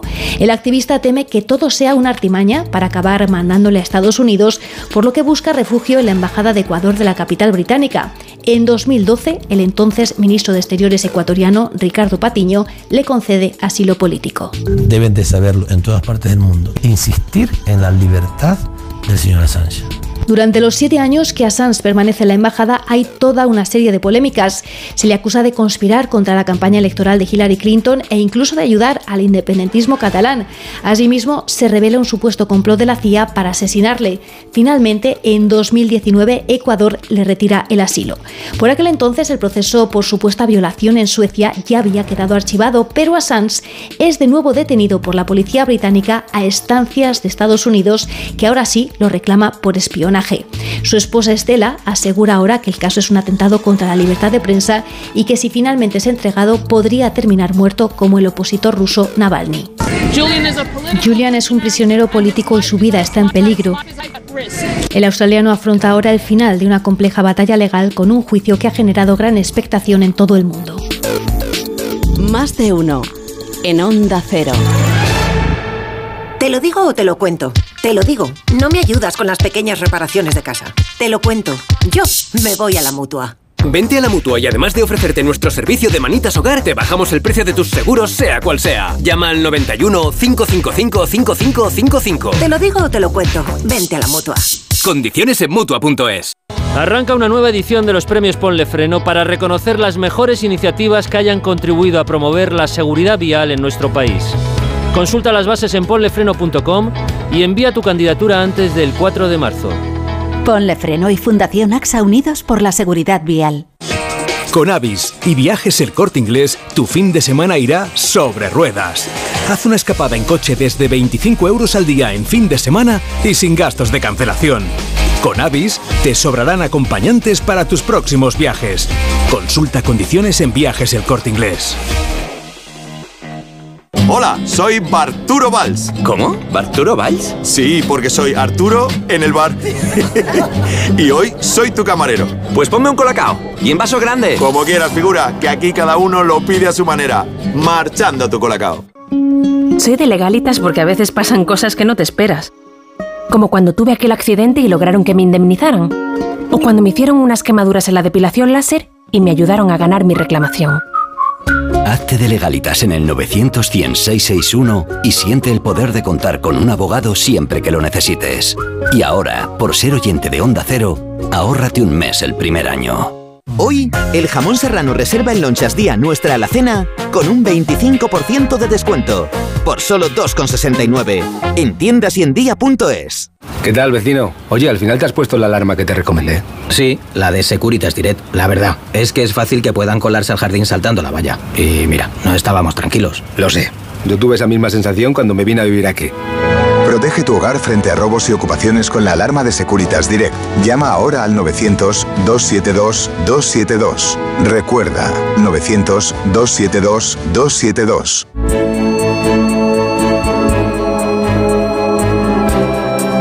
Repasar algunos asuntos, los más destacados en la prensa de ámbito regional. Elena, bueno, ¿con qué titulares? Pues Diario de Navarra, por ejemplo, trae en portada Chivite opta por reformar el amejoramiento, la ley de reintegración y amejoramiento de Navarra, para desatascar las competencias de tráfico. Cambiar esta ley orgánica, recuerda el periódico, requiere, eso sí, de mayorías tanto en Pamplona como en Madrid. León Diario de Sevilla, Moreno y Rivera pactan el pago del agua en barco en los casos extremos. La Junta abonará 5 millones al mes por los buques que trasladarán el agua desde Murcia y el Estado asumirá el coste de generar esa agua. Diario de Ibiza, el Consell se niega a tramitar ya la ley del PSOE para limitar la entrada de vehículos en la isla. El PP opta por impulsar su propia iniciativa y además celebrará antes una consulta ciudadana y terminó con el progreso. Un ciberataque afecta a varias empresas en Oceao y Asgandaras. ¿Y qué prensa, qué asuntos destaca la prensa en el extranjero, María Gómez Prieto? Pues en vísperas del segundo aniversario de la invasión rusa de Ucrania, hace balance la prensa de Kiev. Ukrainska Pravda destaca que no se cumplen dos años de la guerra, sino diez, porque fue en febrero de 2014 cuando Rusia se anexionó de manera ilegal la península de Crimea. Dice este diario que la victoria en esta guerra aún está lejos de terminar y que es una batalla contra Goliat. En Estados Unidos, leo en el New York Times que titulan hoy una nave espacial estadounidense aterriza en la Luna por primera vez desde 1972. Odiseo es el primer vehículo de construcción privada que llega a la Luna. Trae además este diario, el New York Times, hoy una investigación muy interesante sobre los niños influencers con, con cuentas gestionadas por sus padres.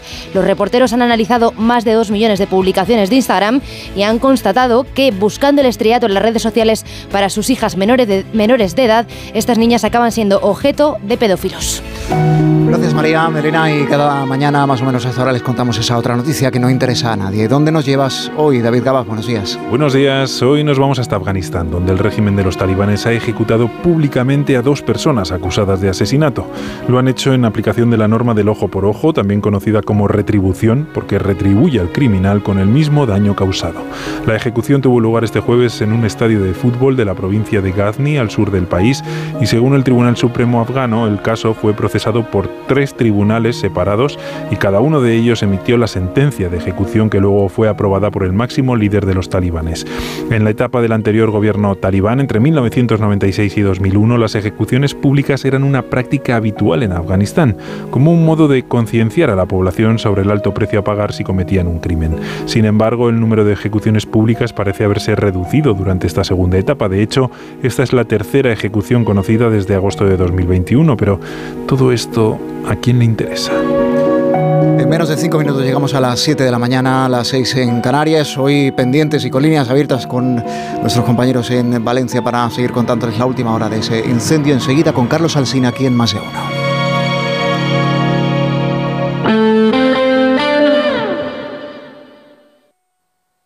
Tenía siete recibos, pagaba mm, alrededor de 1.100 euros y ahora voy a pagar alrededor de 350. Pues que me ha cambiado la vida, que reconozco que me han ayudado mucho. Pues ha sido un salvavidas. Agencia negociadora les ha cambiado la vida. No lo dudes. Si tienes casa en propiedad y quieres pagar un 80% menos cada mes por tus préstamos, llama gratis al 900-900-880. 900-900-880. Llama ahora. Te cambiará la vida. Vaya cara, Lucía. ¿Qué te pasa? Tengo un problema. Necesito a alguien que cuide de mi padre y no sé por dónde empezar. ¿Por qué no hablas con Depenker? ¿Depenqué? Depencare, con C de cariño. Ellos se encargan de todo para que tengas el cuidador ideal. Llámales al 91 091 35 66. Ahora más que nunca es el momento de recurrir a los profesionales de limpiezas Leticia, expertos en limpieza y desinfección de todo tipo de superficies desde 1990. Un servicio profesional y eficaz con soluciones a medida para eliminar todo tipo de virus, bacterias y hongos. Entre en limpiezasLeticia.net o llame al 91 681 35 58. Ahora más que nunca, limpiezas Leticia. Renovar sus muebles es renovar su vida. Venga a conocernos y le sorprenderá todo lo que podemos hacer por usted. La más amplia variedad de muebles de calidad y diseño a un precio increíble. Muebles Adama. Ver a la calle General Ricardo 190 o entra en mueblesadama.com. 3x2 en implantes. 3x2 en implantes. El tercero se lo regalamos. 3x2 en implantes con el circonio más espectacular. 14.000 implantes nos avalan. Llámenos sin compromiso. 91 733 2080. Dentalmat.com. Siempre a su lado. La avería del coche, la universidad de Ana. No sé cómo voy a llegar a fin de mes. Tranquilo. Si alquilas tu piso con alquiler seguro, puedes solicitar el adelanto de hasta tres años de renta para hacer frente a imprevistos económicos o nuevos proyectos. Infórmate en alquilerseguro.es o en el 910-775-775. Alquiler Seguro, la revolución del alquiler. Iberdeco Humedades. Limpiar, pintar, ocultar son soluciones ineficaces contra las humedades. Necesitas eliminar para siempre el problema. Iberdeco Humedades te proporciona un diagnóstico gratuito con el tratamiento antihumedad definitivo hasta con 30 años de garantía. Solicítalo en Iberdeco Humedades. iberdecohumedades.es. En la vida hay cambios muy importantes. Un cambio de casa, una oficina nueva, un local más grande. Para que esos cambios sean perfectos, acude a los profesionales de mudanzas Segoviana. Mudanzas del hogar, guardamuebles, mudanzas de oficinas en toda la comunidad de Madrid. Consulta las ofertas en amsegoviana.com o en el 91 548 77 18. Solucionesconhipoteca.com. Préstamos desde 10.000 hasta 3 millones de euros. ¿Necesita liquidez? ¿Necesita dinero hasta la venta de su casa? ¿Necesita un préstamo para cancelar deudas o un embargo? Solucionesconhipoteca.com. 91 639 9407. Préstamos desde 10.000 hasta 3 millones de euros. Solucionesconhipoteca.com. Grupos Eneas. ¿No te gusta cocinar pero te encanta comer bien? ¿No tienes el tiempo que necesitas pero te gusta la vida sana? La respuesta es platerío.com. Menús completos con materias primas de calidad y cocinados por profesionales. Entra en platerío.com y recíbelo donde quieras. Platerío. Ahorra tiempo. Come bien.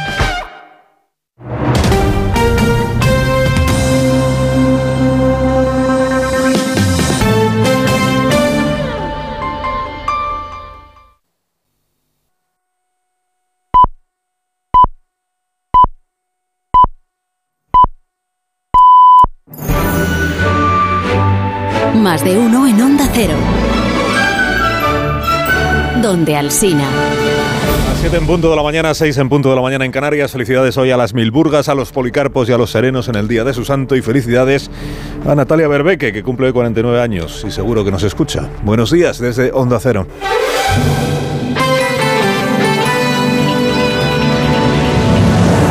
Dirección de sonido, Fran Montes.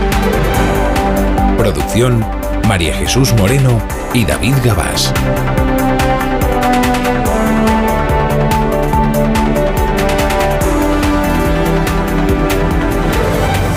Es viernes 23 de febrero del año 2024, ha vuelto el invierno, hoy se desploman las temperaturas en casi todo el país, sobre todo será al final del día. Tenemos aviso naranja por fenómenos costeros en el Cantábrico, por el viento en Andalucía, por la nieve en Castilla y León y en Galicia. Y a partir de las 2 de la tarde en Galicia el aviso es de color rojo. A esta hora tenemos tormentas en la costa cantábrica. A medida que avance la mañana va a tronar también en zonas del interior. Hay previsión de nieve en Somosierra, también en Molina de Aragón. Estamos estrenando el día, pues mire, con 4 grados bajo cero en Molina, con 4 sobre cero en Granada y con 10 grados en Vigo. Con Roberto Brasero enseguida afinamos la previsión del tiempo. Tenemos tres historias para iniciar el día. Lo primero es el incendio de Valencia, con 4 personas fallecidas y 19 que permanecen desaparecidas. La velocidad a la que se extendió el fuego, como venimos contándoles, pues se lo puso imposible a los bomberos que ahí siguen, enfriando el edificio, tratando de evitar que el edificio se desplome y, y tratando de conseguir que cuanto antes se pueda acceder al interior con seguridad, se entiende, para poder confirmar exactamente cuántas personas no consiguieron abandonarlo. Y además de eso tenemos a Coldo, luego contaremos más cosas. Coldo enmudece, ayer se negó a declarar ante el juez, o sea, acogía su derecho a no hacerlo. Y lo del tsunami democrático, la número dos de la Fiscalía del Gobierno, de la Fiscalía del Estado, perdón, que ignora el criterio mayoritario de los fiscales del Supremo y que pide el archivo de la investigación a Carles Puigdemont. Y lo primero a esta hora de la mañana, naturalmente, pues es el incendio de Valencia. Sí que se puede confirmar que hay cuatro personas fallecidas. No tenemos más, no podemos aportar más información. No se puede indicar en este momento cuándo se va a poder entrar eh, dentro de la estructura, porque lo primero son los criterios de seguridad de las personas combatientes. Nosotros podemos confirmar únicamente la información de la que tenemos información visual, que en ese momento son esta información de las cuatro personas. La última información que dio a primera hora de la madrugada de hoy el subdirector de emergencias de la Administración Valenciana sobre la labor que siguen realizando los bomberos y esta que dijo él mismo que fue la, mala noticia que desgraciadamente ha habido que facilitar. Así que durante muchas horas en la, noche de ayer, desde que empezó el incendio a, eso de las 6 de la tarde, 5 y media, 6, hasta que hasta que terminó el día, la, esperanza es que se pudiera mantener esa información que decía que, no había víctimas mortales.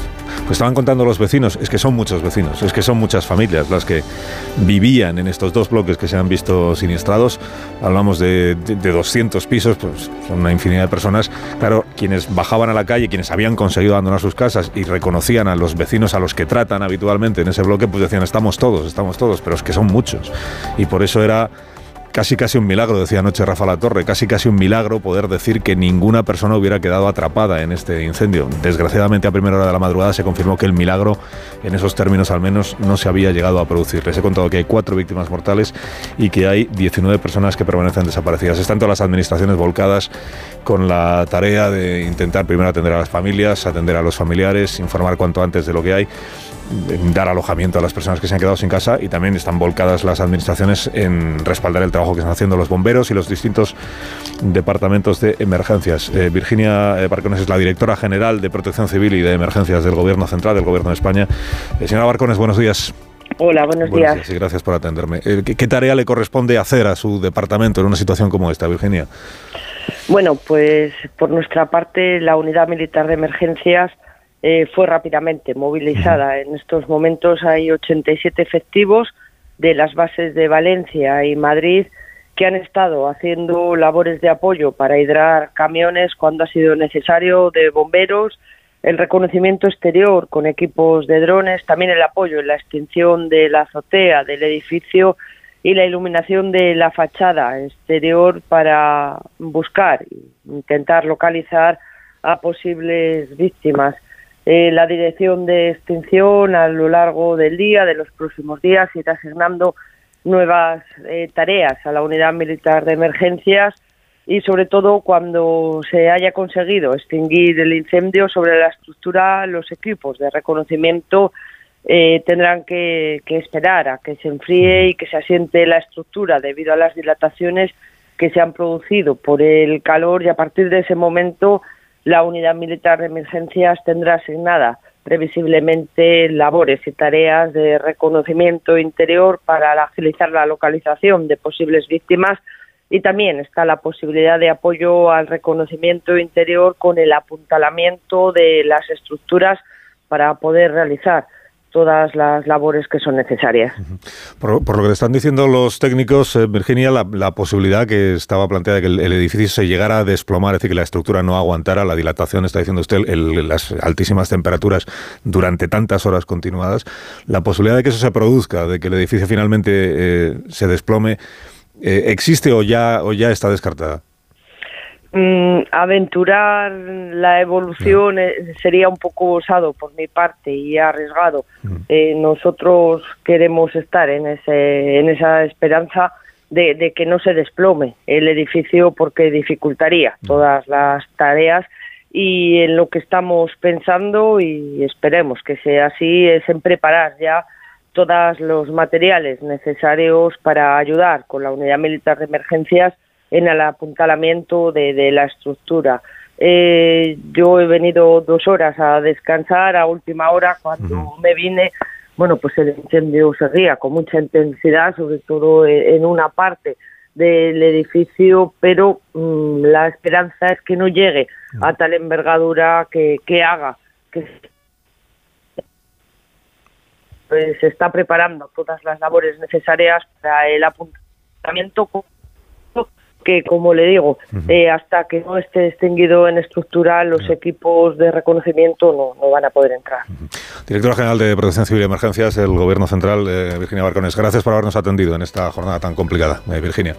muchísimas gracias y, transmitir las condolencias, la solidaridad y que el Gobierno de España está aquí para ayudar en todo lo que podamos ser útiles eh, en, todo esto que está ocurriendo. Muchas gracias. Gracias a usted, gracias a usted. La, colaboración entre las distintas administraciones, que es esencial en una situación como esta y que se viene manifestando, es patente desde, desde que empezó la tarea de extinción, que al final fue imposible la extinción del incendio. Las administraciones, la administración municipal, la administración autonómica, la administración central. Este trabajo que están haciendo los militares de la Unidad Militar de Emergencias que es muy necesario, como nos contaba la directora general, mm, por ejemplo, para tener iluminado el edificio durante toda la madrugada, como está ocurriendo y como están, han podido comprobar durante toda la noche.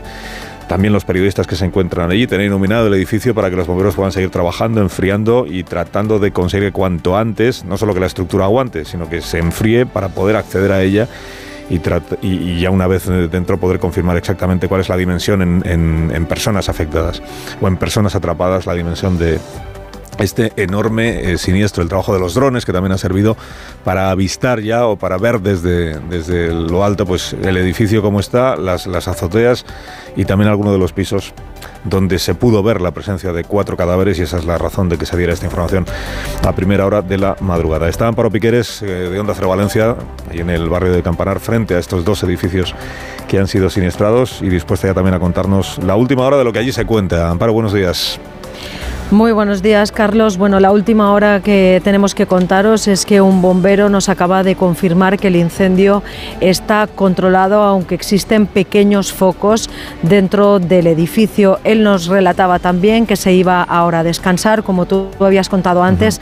Están haciendo turnos rotativos para no dejar de trabajar en las labores de extinción, pero sí para poder ir descansando, porque esto nos aseguraba va para largo, es decir, eh, como escuchábamos eh, también a la responsable del gobierno que acabas de entrevistar, esto es una cosa que, que, va a tardar unos días aún en que se pueda dar por extinguido e incluso en que se asiente y que los bomberos puedan acceder al edificio. De momento lo que hacen es intentar apagar las llamas desde fuera, refrescar la fachada y no les permite aún el fuego el poder acceder dentro. Como decías, hay cuatro personas que podemos confirmar que están muertas entre 19 o 20 que están desaparecidas y 14 personas heridas. Seis de ellas, seis de esas personas son propios bomberos que se vieron afectados por la virulencia del fuego inicial.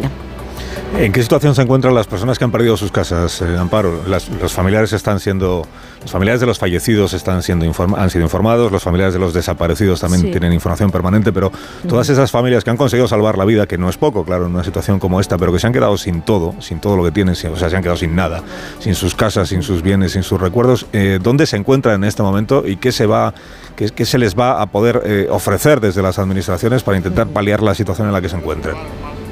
De momento fueron realojados anoche en varios hoteles aquí en la ciudad de Valencia fueron distribuidos eh, con buses municipales que se pusieron a disposición de ellos y además Cruz Roja también ha habilitado un servicio psicológico para atender tanto a los, a los familiares que han perdido a seres queridos en este incendio como aquellos familiares que tienen a personas desaparecidas u otros que han conseguido salvarse de las llamas pero que han perdido en este momento pues todo lo que tienen. En total hay 138 viviendas afectadas y las zonas comerciales. Como te digo, el viento, por ejemplo, ha dificultado mucho las labores de extinción eh, esta noche. Sobre las dos y media de la mañana aún soplaban rachas de viento en torno a los 60 kilómetros por hora. Ahora el viento eh, se ha calmado desde hace un par de horas y parece, parece que eso está ayudando a que los bomberos puedan haber controlado el fuego. Me contaban los, los propios bomberos anoche que el viento es lo que probablemente causó que el fuego se contagiara al otro bloque de viviendas. Comenzó en un... Se, están examinando los vídeos para ver exactamente cuál fue el, foco del fuego y la manera en la que se propagó, que esta es la, cuestión más relevante, que es la, manera, la velocidad a la que se propagó.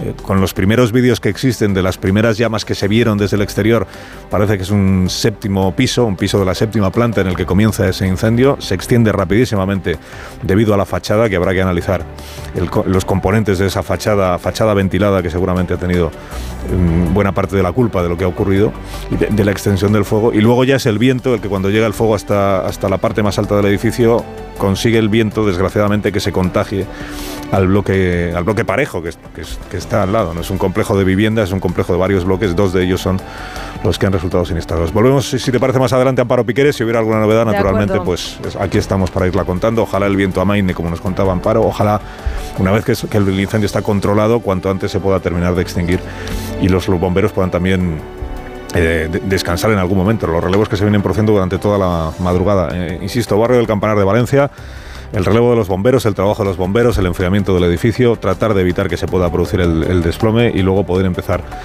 ya a acceder en condiciones de seguridad, si no es hoy, pues en los próximos días, para comprobar si hay eh, alguna persona más, además de estas cuatro que están confirmadas, que no alcanzara a salir a tiempo de su casa. Vivo en el segundo piso y venía de correr, venía de hacer footing me he parado y he visto que había fuego en el tercer piso y nada, de repente se ha empezado a propagar arriba, al cuarto, al quinto, ha dado la vuelta y bueno, una locura, una locura, un caos en nada, en cuestión de media hora testimonios que escuchamos a lo largo de la tarde de ayer en el programa de Rafa La Torre, también en el informativo de Vicente Vallés, como antes contaba Vélez. Eh, claro, vuelves a tu casa después de estar corriendo, por ejemplo, como le pasaba a este vecino, y eres testigo de cómo está ardiendo el, edificio entero. O sea, estás viendo en directo cómo tu piso desaparece junto al de otras eh, casi 200 familias y todo en menos de una hora no cabe ninguna duda que el fuego se ha extendido a través del recubrimiento de la fachada. Es un revestimiento, lo que se llama fachada ventilada,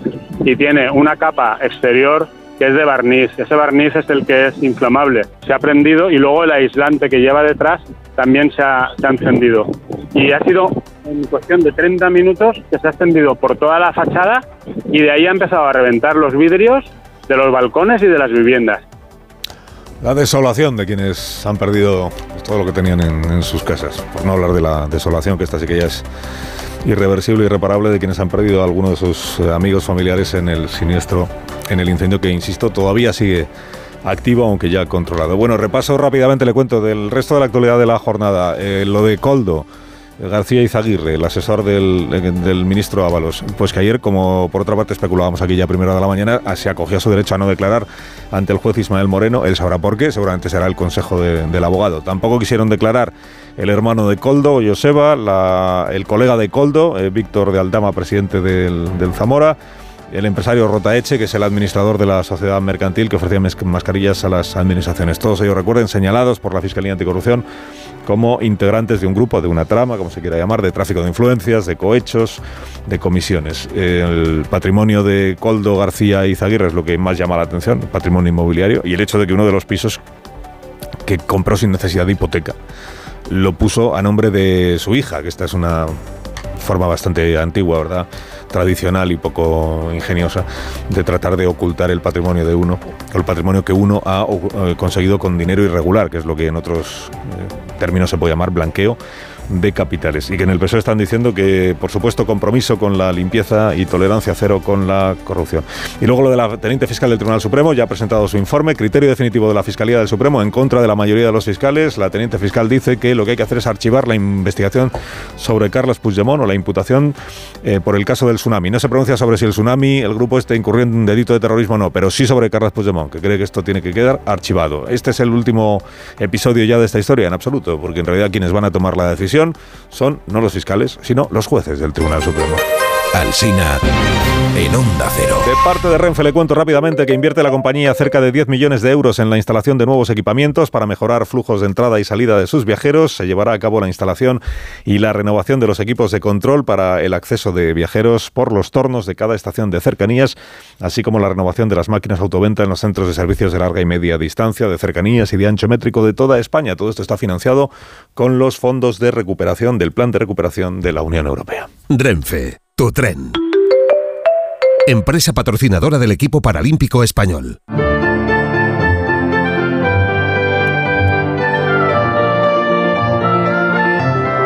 Previsión del tiempo para este día. Roberto Brasero, buenos días. Hola Carlos, muy buenos días y buenos días a todos. Y hoy con temperaturas más bajas, más propias ya sí de finales de febrero.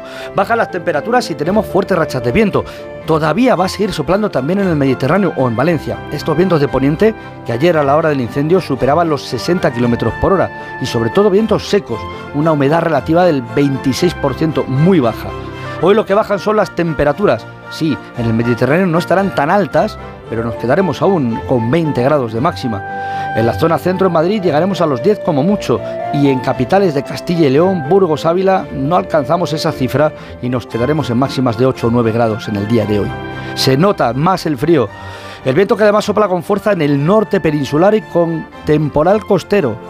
Luis se llama La Borrasca, tiene nombre propio y nos trae este temporal de olas que en Galicia eleva el nivel rojo de avisos por olas de hasta 9 metros, pero que también notamos en otras zonas de España. Las lluvias, en general débiles y dispersas, salvo Galicia y Cantábrico, que van a ser algo más copiosas. Y la nieve que regresa a las sierras y montañas, y en la mitad norte incluso puede nevar a partir de tan solo 700 metros. Más de uno, en Onda Cero. El primer comentario en este programa lleva la firma de Marta García ayer a la primera de la mañana. Buenos días, Marta. Buenos días, Carlos. Amanece y seguimos todos conmovidos por el incendio de ayer en el centro de Valencia. Es una de esas tragedias que impresiona. Las tragedias impresionan, pero impresionan más cuando nos muestran de forma tan salvaje como de un instante para otro podemos perderlo todo y vivirlo en directo sin saber cuántos afectados podían ser rescatados impresionaba mucho más. Impresiona lo que sabemos, que hay al menos cuatro fallecidos y casi una veintena de vecinos eh, desaparecidos. E impresiona lo que no sabemos, no sabemos cuántas víctimas hay, no sabemos cuánta gente estaba en su casa a la hora del incendio porque los bomberos no han podido entrar todavía. Las llamas seguían vivas a medianoche e impresiona ver ese fuego tan grande y tan voraz consumir en minutos dos bloques de viviendas que podían ser los nuestros, en los que vivían centenares de vecinos que podíamos ser nosotros, en el centro de una ciudad que podía ser cualquiera. Impresionaban las llamas, la humareda y la rapidez con la que se extendía la devastación. Y más que impresionar, indigna saber que si ese fuego se propagó tan rápido, fue en parte por el material de la fachada y los aislantes, materiales altamente inflamables, con los, con los, que se construyó hace apenas 15 años en plena burbuja inmobiliaria, materiales que se siguen utilizando. Anoche impresionaba también, en medio del miedo y del horror, la solidaridad de los vecinos, miles de valencianos que se movilizaron rápidamente para llevar mantas, comida y ropa a los afectados, que se dice pronto lo han perdido todo. Y sobre todo, cómo impresiona ver en directo la valentía de los bomberos, enfrentándose al fuego para salvar la vida de la gente atrapada jugándose la suya. La de bombero es una de las profesiones mejor valoradas en España, que no de las mejor pagadas. Unos 1.800 euros al mes creo que es lo que cobran, no lo que valen. Tragedias como la de ayer en Valencia ayudan a entender que ese valor no tiene precio. Moraleja, Marta. Viendo la rapidez de propagación del incendio en Valencia, urge revisar muchos edificios con urgencia. 7 y 20, una menos en Canarias, sintonía de Onda Cero.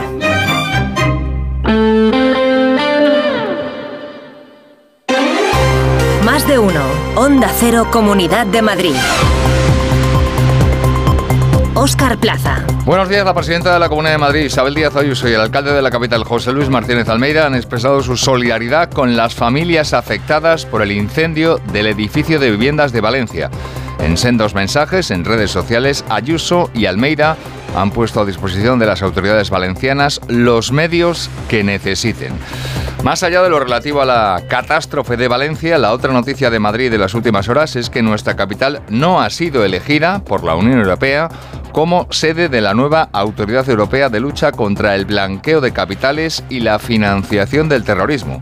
La ciudad alemana de Frankfurt se ha impuesto al final a las otras ocho candidaturas y será la que albergue este nuevo organismo comunitario.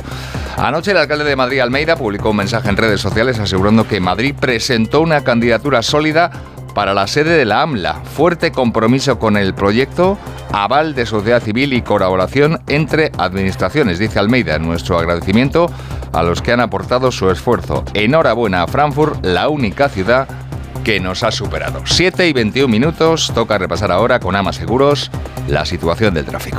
Si eres familiar de un profesional sanitario, disfruta también de las ventajas de AMA. AMA, seguros para profesionales sanitarios y familiares. Infórmate en amaseguros.com o en el 911 75 40 37. Vamos a saber en primer lugar cómo está el panorama a esta hora en las autovías y en las carreteras de circunvalación madrileñas. DGT, Patricia Arriaga, buenos días. ¿Qué tal? Muy buenos días, Óscar. Pues está siendo un inicio de hora punta muy suave a esta hora. De hecho, no van a encontrar dificultad en las entradas a la capital y tráfico bastante tranquilo en la circunvalación M40 y M50. Eso sí, vamos a pedirles especial atención por lluvia muy esperada, pero que puede condicionar la circulación y también por nieve en la zona de la sierra. Es también un día de baja intensidad en el tráfico en las calles de la capital y en la M30. Pantallas, Charo Alcázar, buenos días. Hola, buenos días. Oscar despierta la mañana del viernes sin incidencias por fortuna y con niveles de tráfico muy bajos propios de los viernes. Y para más INRI, encima hoy es un día no lectivo. Por lo tanto, en este momento no van a encontrar dificultades en cada uno de los desplazamientos por la ciudad, tanto en todo el recorrido de M30 como en los accesos y en el interior de la ciudad.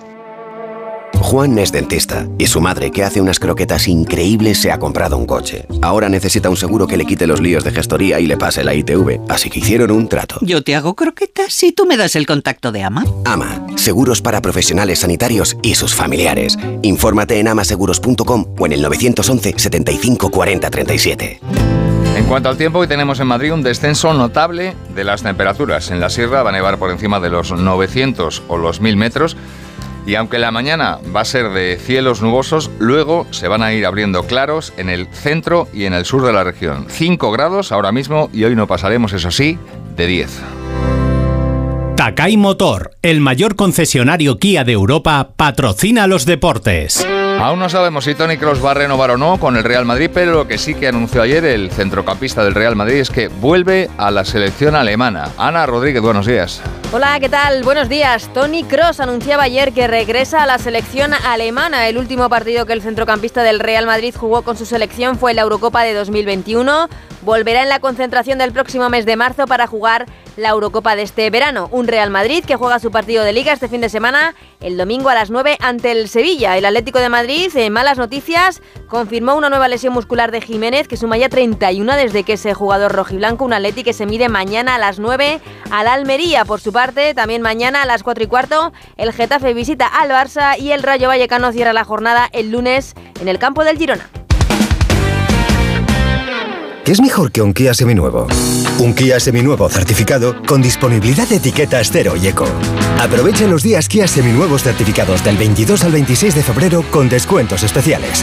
Financiando con Kia Finance a través del Banco CTLM. Ven a Takay Motor, concesionario oficial Kia en Fuenlabrada, Móstoles y Alcorcón o visítanos en takaymotor.com. Son las 7 y 24 minutos.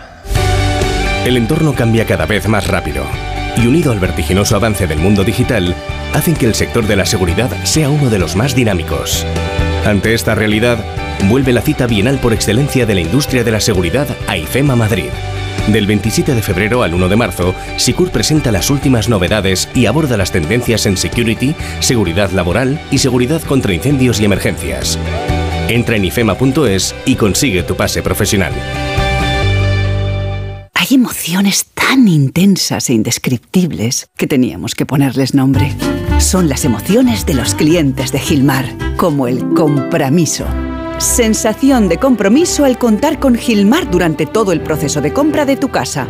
Descubre más en emocionariogilmar.es. Gilmar, de toda la vida, un lujo. Llega a Madrid Peter el Musical by Theater Properties, la superproducción familiar más aclamada de la historia. Más de 20 artistas, vuelos, efectos especiales y la última tecnología teatral para recrear la magia de esta aventura inolvidable. Peter el Musical, a partir del 22 de febrero en el Teatro Alcázar de Madrid. Entradas a la venta y más información en peterelmusical.com. Smartic no solo es un método de matemáticas, también tenemos lectura, programación, pensamiento crítico y ajedrez. Smartic, la solución para tus hijos. Smartic, 15 minutos y listo. Entra en smartic.com y pruébalo gratis. La Comunidad de Madrid celebrará anualmente la Olimpiada del Español, una cita para que jóvenes de entre 16 y 30 años compitan Pachi Linaza en torno a la cultura y a la historia de España. Será la mayor competición del español, anuncia Díaz Ayuso, festiva y con chavales de entre los 16 y los 30 años preseleccionados en certámenes locales por toda Hispanoamérica. Va a impulsar la mayor competición del español, una cita anual que va a congregar a jóvenes de entre 16 y 30 años para competir en pruebas académicas, culturales y creativas en torno al español y otras muchísimas medidas. Competición en pruebas de oratoria, torneos de poesía, microrelato, batallas de gallos y hasta luchalibros. En paralelo, y ya por toda la región, se irán programando actividades que, persigue el gobierno regional, demuestren que nuestro idioma es vehículo de expresión en vertientes creativas como narradores, repentistas y cómicos. Ahí, para participar, no habrá límite de edad. Colaboran con Decorman, Closman Cierras Metálicos, Insonoplac, PVC3 Comerlin, Claudio Pintores y Contenedores Parque 91 609 3370 o decorman.es. Renueva la tecnología y el equipamiento de tu negocio con el renting de Grenke. Alquila manteniendo tu liquidez sin desembolsos iniciales y pagando cómodas cuotas mensuales tanto si necesitas renovar un ordenador, mobiliario o instalar una placa solar. Estudio gratuito sin comisiones ni gastos de apertura. Infórmate en grenke.es. Si te preocupas de buscar el mejor colegio para tus hijos y los mejores especialistas para tu salud, ¿por qué dejas la compra-venta de tu vivienda en manos de la suerte? Confía en Vivienda 2. Entra en vivienda2.com, la empresa inmobiliaria mejor valorada por los usuarios de Google. Con los ojos cerrados, Vivienda 2. El 2 con número. Con la C, vehículo de cuatro ruedas. ¡Coche! ¡Correcto! Con la Y, el concesionario que más paga por tu coche si está bien cuidado. ¡Yamóvil! ¡Correcto! Yamóvil, quien más paga por tu coche. Y ahora ven a conocer nuestro nuevo concesionario Yamóvil en Alcalá de Henares. Mañana sábado, 896 personas con discapacidad intelectual están convocadas por el Ayuntamiento de Madrid para celebrar los exámenes para cubrir 24 plazas en servicios municipales exclusivamente destinadas a este colectivo. En concreto se ofertan 15 plazas de personal de oficios de servicios internos y 9 de operario de servicios generales. Las pruebas se van a celebrar en la Facultad de Derecho de la Universidad Complutense. Lo explica Engracia Hidalgo, delegada de Economía del Ayuntamiento.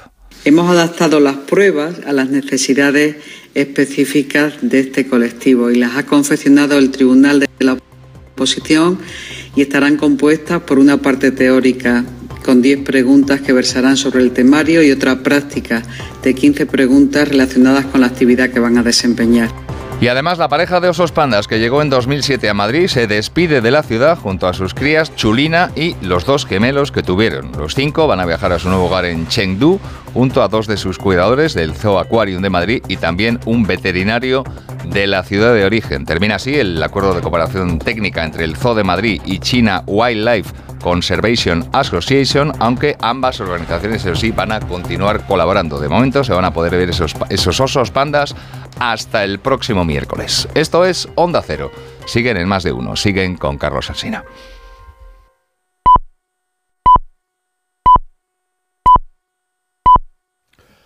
Siete y media de la mañana, seis y media de la mañana en las Islas Canarias. Escuchamos este consejo de Ibudol de los amigos de Karen Pharma.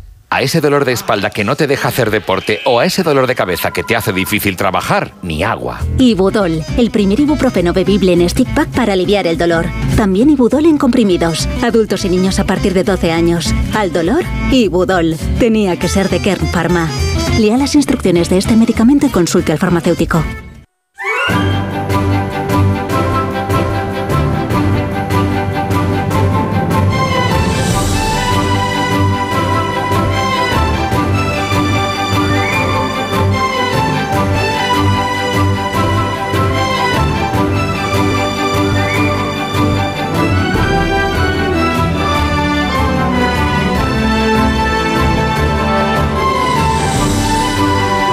La mañana del 23 de febrero, 23F del año 2024, que ya es el, pues el último viernes este mes de febrero, que es cortito, como usted sabe, porque tiene 29 días. 23F que trae esta previsión de temperaturas máximas para el día.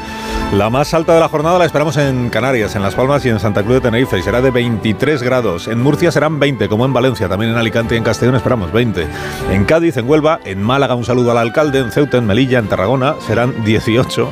Barcelona, otro saludo, llegaremos a los 17 como en Sevilla y también en Palma. En Bilbao y en Badajoz 14 de máxima. Santander y Ourense 12. Como en Pontevedra, como en Logroño, como en Toledo, 12 también. Madrid hace frío, 10 grados de máxima, ¿eh? de máxima. Ciudad Real también, como, Tobi- como Oviedo, como Teruel y como Zamora. Burgos, Soria y Lugo no llegaremos a los 9 grados, como mucho serán 8, como mucho, y la más cortita de las máximas la esperamos en Segovia y será de 6 grados en este día en el que a lo mejor vemos la nieve en algunas de las sierras de la zona centro de nuestro país. El día viene muy frío, es que ha vuelto el invierno, esta es la noticia. O una de las noticias de la jornada. De la mano de CaixaBank le cuento el resto de la actualidad del día, lo más eh, relevante, lo más impactante, ¿verdad? Y lo que más eh, objeto de investigación va a ser en las próximas horas es el incendio, que todavía está activo en los dos bloques de viviendas del barrio de Campana en Valencia, que desde la tarde de ayer, desde las cinco y media, seis de la tarde de ayer, pues está están ardiendo esos dos bloques. Bueno, lo que ya va quedando de esos dos bloques. El fuego está controlado, según han contado los bomberos hace unos pocos minutos. Controlado el incendio, pero todavía no extinguido y todavía queda mucho para que pueda enfriarse adecuadamente la estructura una vez que esté terminado de apagar.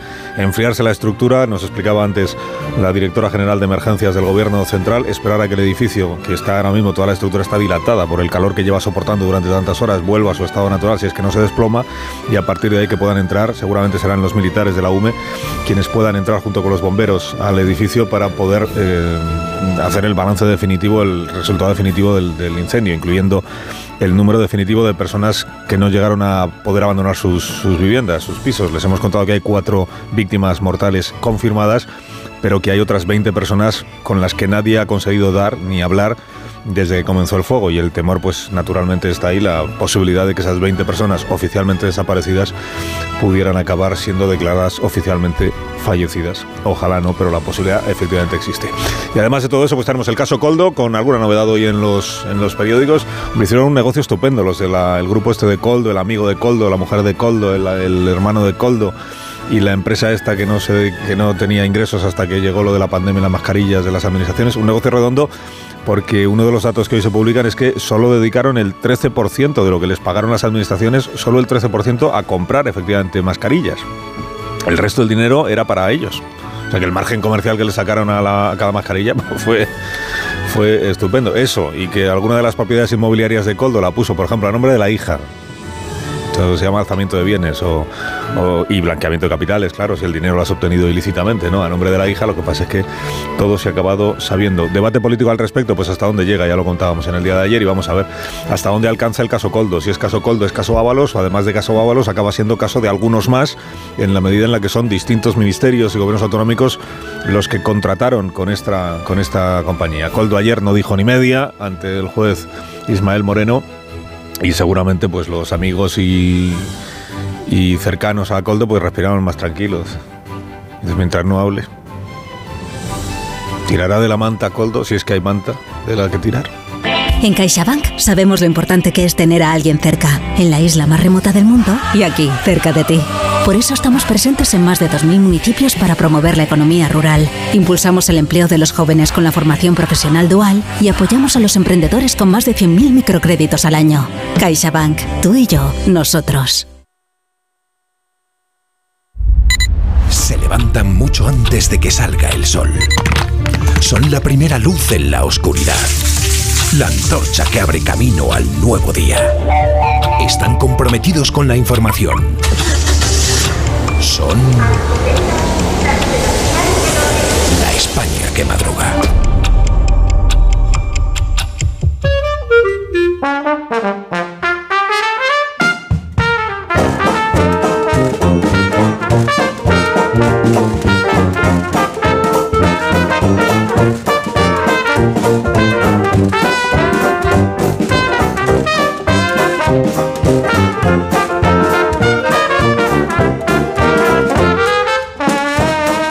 Está la España que madruga con el profesor Rodríguez Brown. Buenos días, profesor. Buenos días, a pesar del gobierno. Daniel Ramírez García Mina, el nuevo Buenos días. Por fin la gente va a poder disfrutar de tu belleza en la tele el domingo, esa belleza que le surtas, escondiéndote en la radio. El mayor agente promocional del programa de Evo, de aquí. No solo suyo. Buenos días, Rosa Belmonte. Buenos días, yo tengo mucho sueño y no sé si tendré también mucho sueño el domingo por la noche. De verdad que no. No sé si voy a poder. De verdad que no te preocupes. O sea, que yo, te- que yo no te voy a poner. que además lo puedes recuperar luego en la, en la Eso es web. verdad. En la web. Eh, buenos días, Félix José Casillas. Buenos días, tiene que pagar el nuevo lo que hemos hecho por él, ¿no? Eso es verdad. En este caso lo hace por ti. Bueno, pero no es exactamente lo mismo, porque fíjate que él vende libros Sí. y por tanto los cobra. Ahí. Y yo las entrevistas Ahí, pues ahí. las doy de manera desprendida. Ah, muy Buenos bien. días, generosidad. No es lo mismo. Digo que, minuto. digo que es materia troncal que hay que verla, ¿no? ¿Cómo? Sí, es materia troncal, hay que verla. ¿no? Troncal. De verdad que no, yo bien que voy a pasar yo examen. Y fingir que la hemos visto. Da igual, aunque no la veáis Materia con tal de que digáis que he estado bien. Vale, vale, vale. Pues, pues, qué bien has estado. Aún no. Ah, vale. ¿Qué tal, vecino? Oye, al final te has puesto la alarma que te recomendé. Sí, la de Securitas Direct. La verdad, es que es fácil que puedan colarse al jardín saltando la valla. Y mira, no estábamos tranquilos. Lo sé. Yo tuve esa misma sensación cuando me vine a vivir aquí. Protege tu hogar frente a robos y ocupaciones con la alarma de Securitas Direct. Llama ahora al 900-272-272. Recuerda, 900-272-272. En CEPSA te damos 5 motivos para venir a nuestras estaciones de servicio. Ahorrar, ahorrar, ahorrar, ahorrar y sí, ahorrar. Seas cliente particular o profesional, te regalamos 5 euros si te unes a CEPSA Go o a Estarresa Direct. Y además ahorra 5 céntimos por litro en tus repostajes. Ven a CEPSA y llévate ya tus 5 euros. Consulta condiciones en cepsa.es. Quiero explorar sin importarme cuando volver el exterior. Quiero formar parte de él. Vale, bichito, nos vamos a Disneyland París. Reserva durante Semana Mágica en viajes el corte inglés sin gastos de cancelación. Precio de referencia 144 euros por persona y noche en el Disney Hotel Cheyenne con entradas incluidas. Plazas limitadas. Consulta condiciones. Ven a Disneyland París con viajes el corte inglés volando con Iberia. Arturo Valls de camarero. A que gano natural. Ponme un colacao. ¿Caliente como un agosto en Sevilla o frío como la mirada de un exnovio? Evidentemente frío. Como mandes, que aquí cada uno lo pide a su manera. Marchando tu colacao. 29. Tus nuevas gafas graduadas de Sol Optical. Estrena gafas por solo 29 euros. Infórmate en soloptical.com. Hola, soy Jesús Calleja. ¿Sabéis cuál es el verdadero sabor del agua? El agua de mi tierra, el agua mineral Teleno. Recuerda, agua mineral Teleno. Tenía siete recibos, pagaba mm, alrededor de 1.100 euros y ahora voy a pagar alrededor de 350. Pues que me ha cambiado la vida, que reconozco que me han ayudado mucho. Pues ha sido un salvavidas. Agencia negociadora les ha cambiado la vida. No lo dudes. Si tienes casa en propiedad y quieres pagar un 80% menos cada mes por tus préstamos, llama gratis al 900-900-880. 900-900-880. Llama ahora. Te cambiará la vida. Solo los más rápidos disfrutarán de ofertas increíbles en el corte inglés. Y también los expertos en renovar su casa, con hasta un 60% de descuento en una selección de ropa de cama, baño y artículos de menaje de mesa y decoración marca el corte inglés. Así son las ofertas límite, hasta el 29 de febrero en tienda web y app del corte inglés. ¿Cansado? Revital. Tomando Revital por las mañanas recuperas tu energía, porque Revital contiene ginseng para cargarte las pilas y vitamina C para reducir el cansancio. Revital, de Pharma OTC. Hace nada eras un bebé. Y mírate, todo un hombre. Con tu trabajo, tus amigos, tu casa. Ay, estoy muy, muy orgulloso de ti, hijo mío. Gracias. ¿Puede arreglar la cisterna o...? Tengo que encargar una pieza, pero sí, hijo mío, sí. Por 17 millones de euros uno se hace padre de quien sea. Ya está a la venta el cupón del Extra Día del Padre de la ONCE. El 19 de marzo, 17 millones de euros. Extra Día del Padre de la ONCE. Ahora cualquiera quiere ser padre. A todos los que jugáis a la 11, bien jugado. Juega responsablemente y solo si eres mayor de edad. ¿Qué tal, vecino? Oye, al final te has puesto la alarma que te recomendé. Sí, la de Securitas Direct. La verdad, es que es fácil que puedan colarse al jardín saltando la valla. Y mira, no estábamos tranquilos. Lo sé. Yo tuve esa misma sensación cuando me vine a vivir aquí. Protege tu hogar frente a robos y ocupaciones con la alarma de Securitas Direct. Llama ahora al 900-272-272. Recuerda, 900-272-272. Más de uno en Onda Cero. Donde el Sina.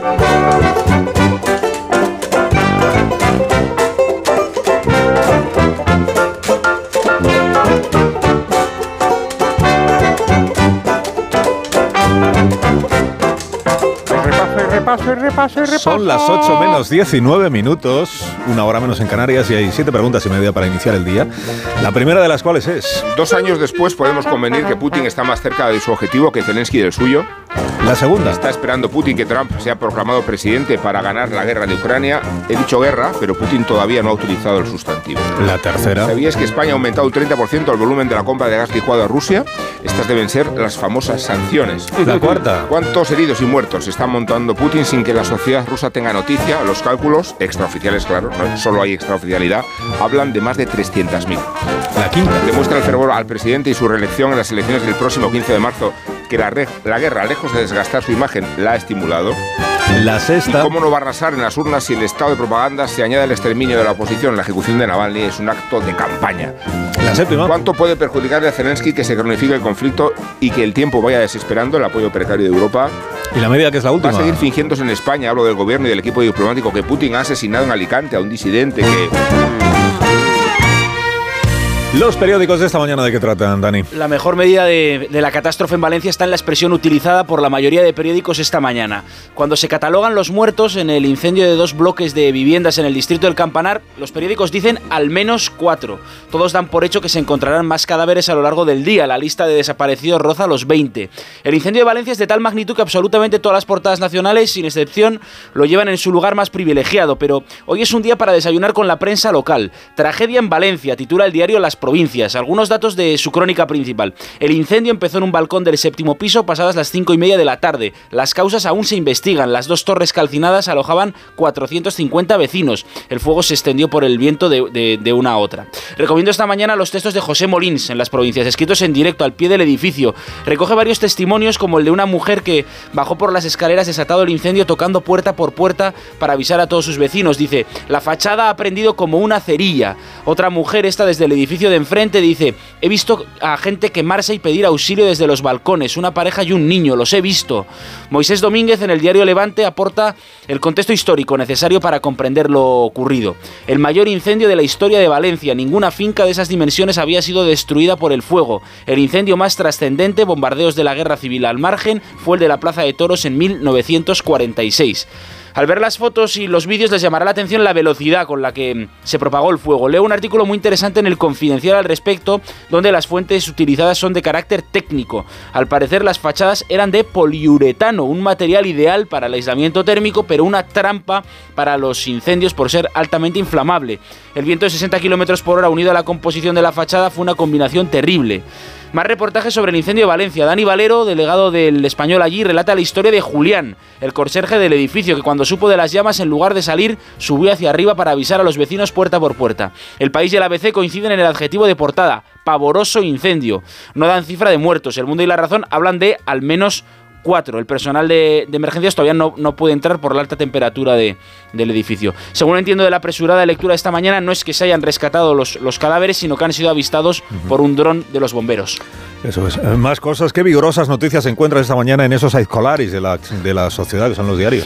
Bueno, pues Coldo es nuestra alegría en la, en la mañana. Chapo Paulaza habla incluso de coldismo. Propongo que nos subamos todos juntos en el tronco y con el hacha, a golpe de titular, vayamos leyendo las noticias sobre nuestro querido Coldo. Os voy a enseñar cómo trabaja una Escolari. El mundo. La trama de Coldo infló precios de las mascarillas y ganó 15 millones. ¡Shop! El español, Juan Carlos Cueto, imputado por la venta de armas en Angola, era el cerebro de la trama que captó a Coldo. ¡Shop! The Objective, uno de los empresarios de la trama, organizó la fiesta por el 60 cumpleaños de Ábalos. Shop. El mundo y el español. Coldo aumentó su fortuna en un millón y medio de euros y lo camufló en tres pisos comprados sin hipoteca y a través de la cuenta de su hija. Shop. Bueno, vamos con las consecuencias políticas. Shop, que es el, el, es el golpe de. Claro, sí. sí es que no, no tenía un sonido Shop para. Es, ah, Shop, pero es SH, ¿sabes? En euskera. Shop. banco de, son, de efectos sonoros. Sí. Vamos con las consecuencias políticas. Informaciones contradictorias esta mañana. El Confidencial dice que Ferraz descarta por ahora que Ábalos deje su escaño. El Mundo, en cambio, señala que Ferraz ya ha dejado caer a Ábalos, pero que protege a Santos Cerdán, el hombre que presentó a Coldo a Ábalos. Hay una cuestión surrealista. La leo en la crónica del país. Sánchez ha encargado a Cerdán que sea quien investigue internamente lo que ha ocurrido con Coldo. Ayer se reunió Cerdán con Ábalos para pedirle explicaciones, pero si fue Cerdán el que le presentó a Coldo a Ábalos, el que le recomendó que lo contratara, el que se lo encasquetó. La crónica dice, Sánchez espera el sumario del caso para decidir sobre sobre Ábalos. En La Razón, Carmen Morodo escribe que los ministros temen que en caso Coldo sea la Gürtel del PSOE, perdón, profesor, la Gürtel del PSOE, por respetar la diéresis, y que la investigación afecte a más altos cargos. Julián Quirós, el director de ABC, dice, ¡ay si Coldo hablara! ¿Y si hablara Alsina? ¿Y si nuestro patrón estuviese a punto de aparecer este domingo por la noche, con su voz clara y serena, con su mirada cristalina e informadora, con esa americana que nos emborracha de rigor, con esa garganta de la que emanan los grandes análisis de nuestro tiempo, con esas manos que moldean los inescrutables caminos de la actualidad? Patrón, párame que esto es porno. Que no te, que no te voy a comprar el libro, que no te empeñes. Es que no voy a decir gracias, Dani, porque voy a quedar como. No, hasta luego, Dani. Adiós, patrón. Adiós. En la hoguera de Belmonte, que. Ah, no, primero vamos a conectar, es verdad, al planeta. Conectamos al planeta con Iberia. Konnichiwa, ¿sabías que Shibuya, Shinjuku o Ginza son nombres de los mejores barrios de Tokio y que pronto podrás pasear por sus calles? A partir del 27 de octubre, Iberia conectará Madrid y Tokio con tres vuelos a la semana. Reserva ya tu billete a Japón en iberia.com. Iberia, cada día es el primer día. Más de uno. Ahora sí, en la hoguera de Belmonte que arde esta mañana, Rosa. Pues otra cuestión de dinero. Alves es culpable, pero sale beneficiado por la ley de Montero. Eh, leo en el país que según la audiencia hay violación, pero también aplica la atenuante de la reparación económica del daño. Y dice Marisa Sotelo, jurista y directora de la Fundación Mujeres. El pago a la víctima viene de una suficiencia de recursos, no de una voluntad sincera.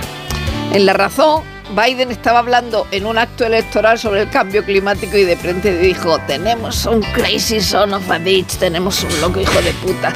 Y dice, ¿cómo ese tipo Putin y otros siempre que tenemos que preocuparnos por un conflicto nuclear? Pero realmente la amenaza existencial contra la humanidad es el clima. Por otro lado, cuenta el mundo, ya lo contaba ayer el país, que ha recibido un apoyo inesperado Biden por el fallo de Alabama que considera personas a los óvulos fertilizados y eso le da oxígeno electoral.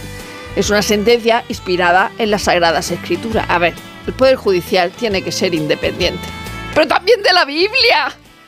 Cuenta María Ángela Alcázar en La Vanguardia que don Juan Carlos va a coincidir otra vez desde el cumpleaños de la infanta Elena en Pavú con los reyes. También con doña Sofía será en la capilla de San Jorge en Windsor en una misa por Constantino de Grecia. Va a ser el martes.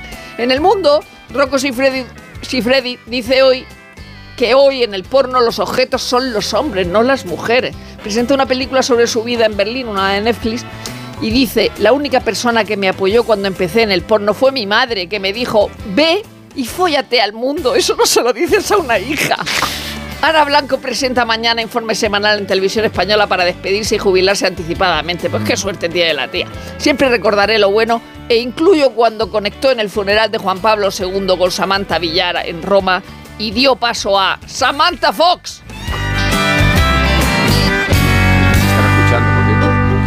Estará escuchando, claro.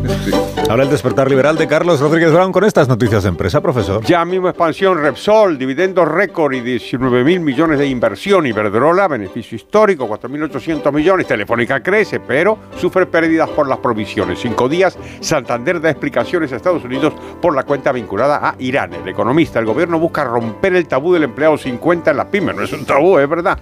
Prensa económica internacional, Wall Street Journal, Nvidia ya vale 2 billones de dólares. Y dice el Journal que ya están algunos en el Partido Demócrata intentando sofocar la inteligencia artificial con regulación climática. Financial Times, la columna Lex, muy interesante, habla del Airbus de los coches, una iniciativa de una respuesta colectiva de- inspirada en Airbus. Dice, es un mal asunto porque hay una cuestión de costes, claro. Los coches chinos cuestan un 20 o un 30% menos. Terminamos con The Economist, la revista inglesa que sale hoy. Dice que el modelo para la Argentina debería ser el P.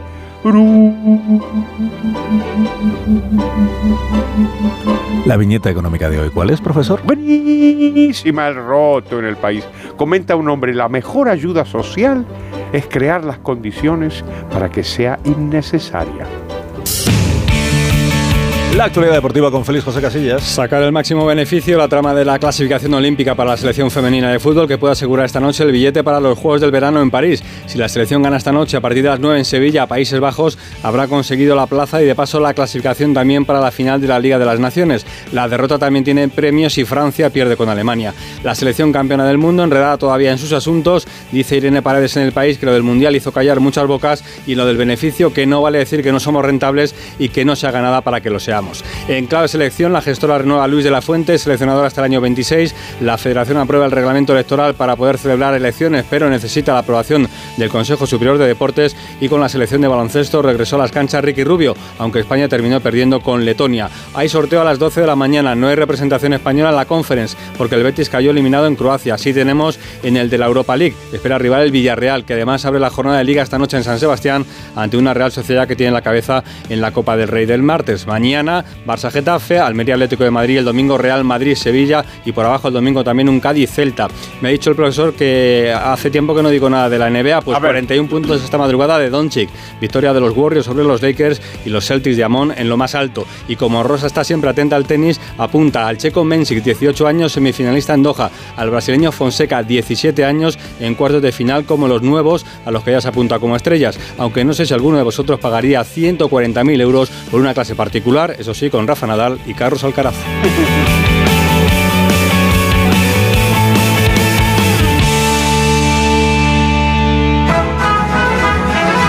Como cada viernes llega ahora el repaso lírico de la semana. Recreación del poeta venezolano. Abigail Lozano. Abigail Lozano. Galicia, mala elección del PSOE, admitió Lobato. Eso sí, criticó a Ayuso, que es la horma de su zapato. Ahormar la democracia propone Jordi Sevilla. El muro es populista, pero Sánchez sigue en su silla. De su silla saltó Coldo y volvió la vieja corrupción. Serrano aludió a los socialistas y su financiación. Díez relató amenazas. Estos tíos cortan por lo sano. Nunca sé si se apellidan Corleone o Soprano. Sabes, saber, saber es lo que quiso María Larrea de Bilbao. En Sueños de Libertad veremos más de un sarao. La suerte, como cantó Rocío, está en el trébole y te veremos el domingo con ébole. Tenga un buen fin de semana, profesor. Adiós, poetas liberales. Adiós. en seis minutos eran las 8 de la mañana, 7 de la mañana en Canarias. Ahora mismo continuamos.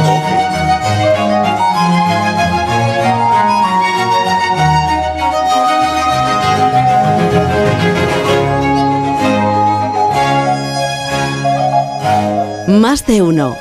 En Onda Cero.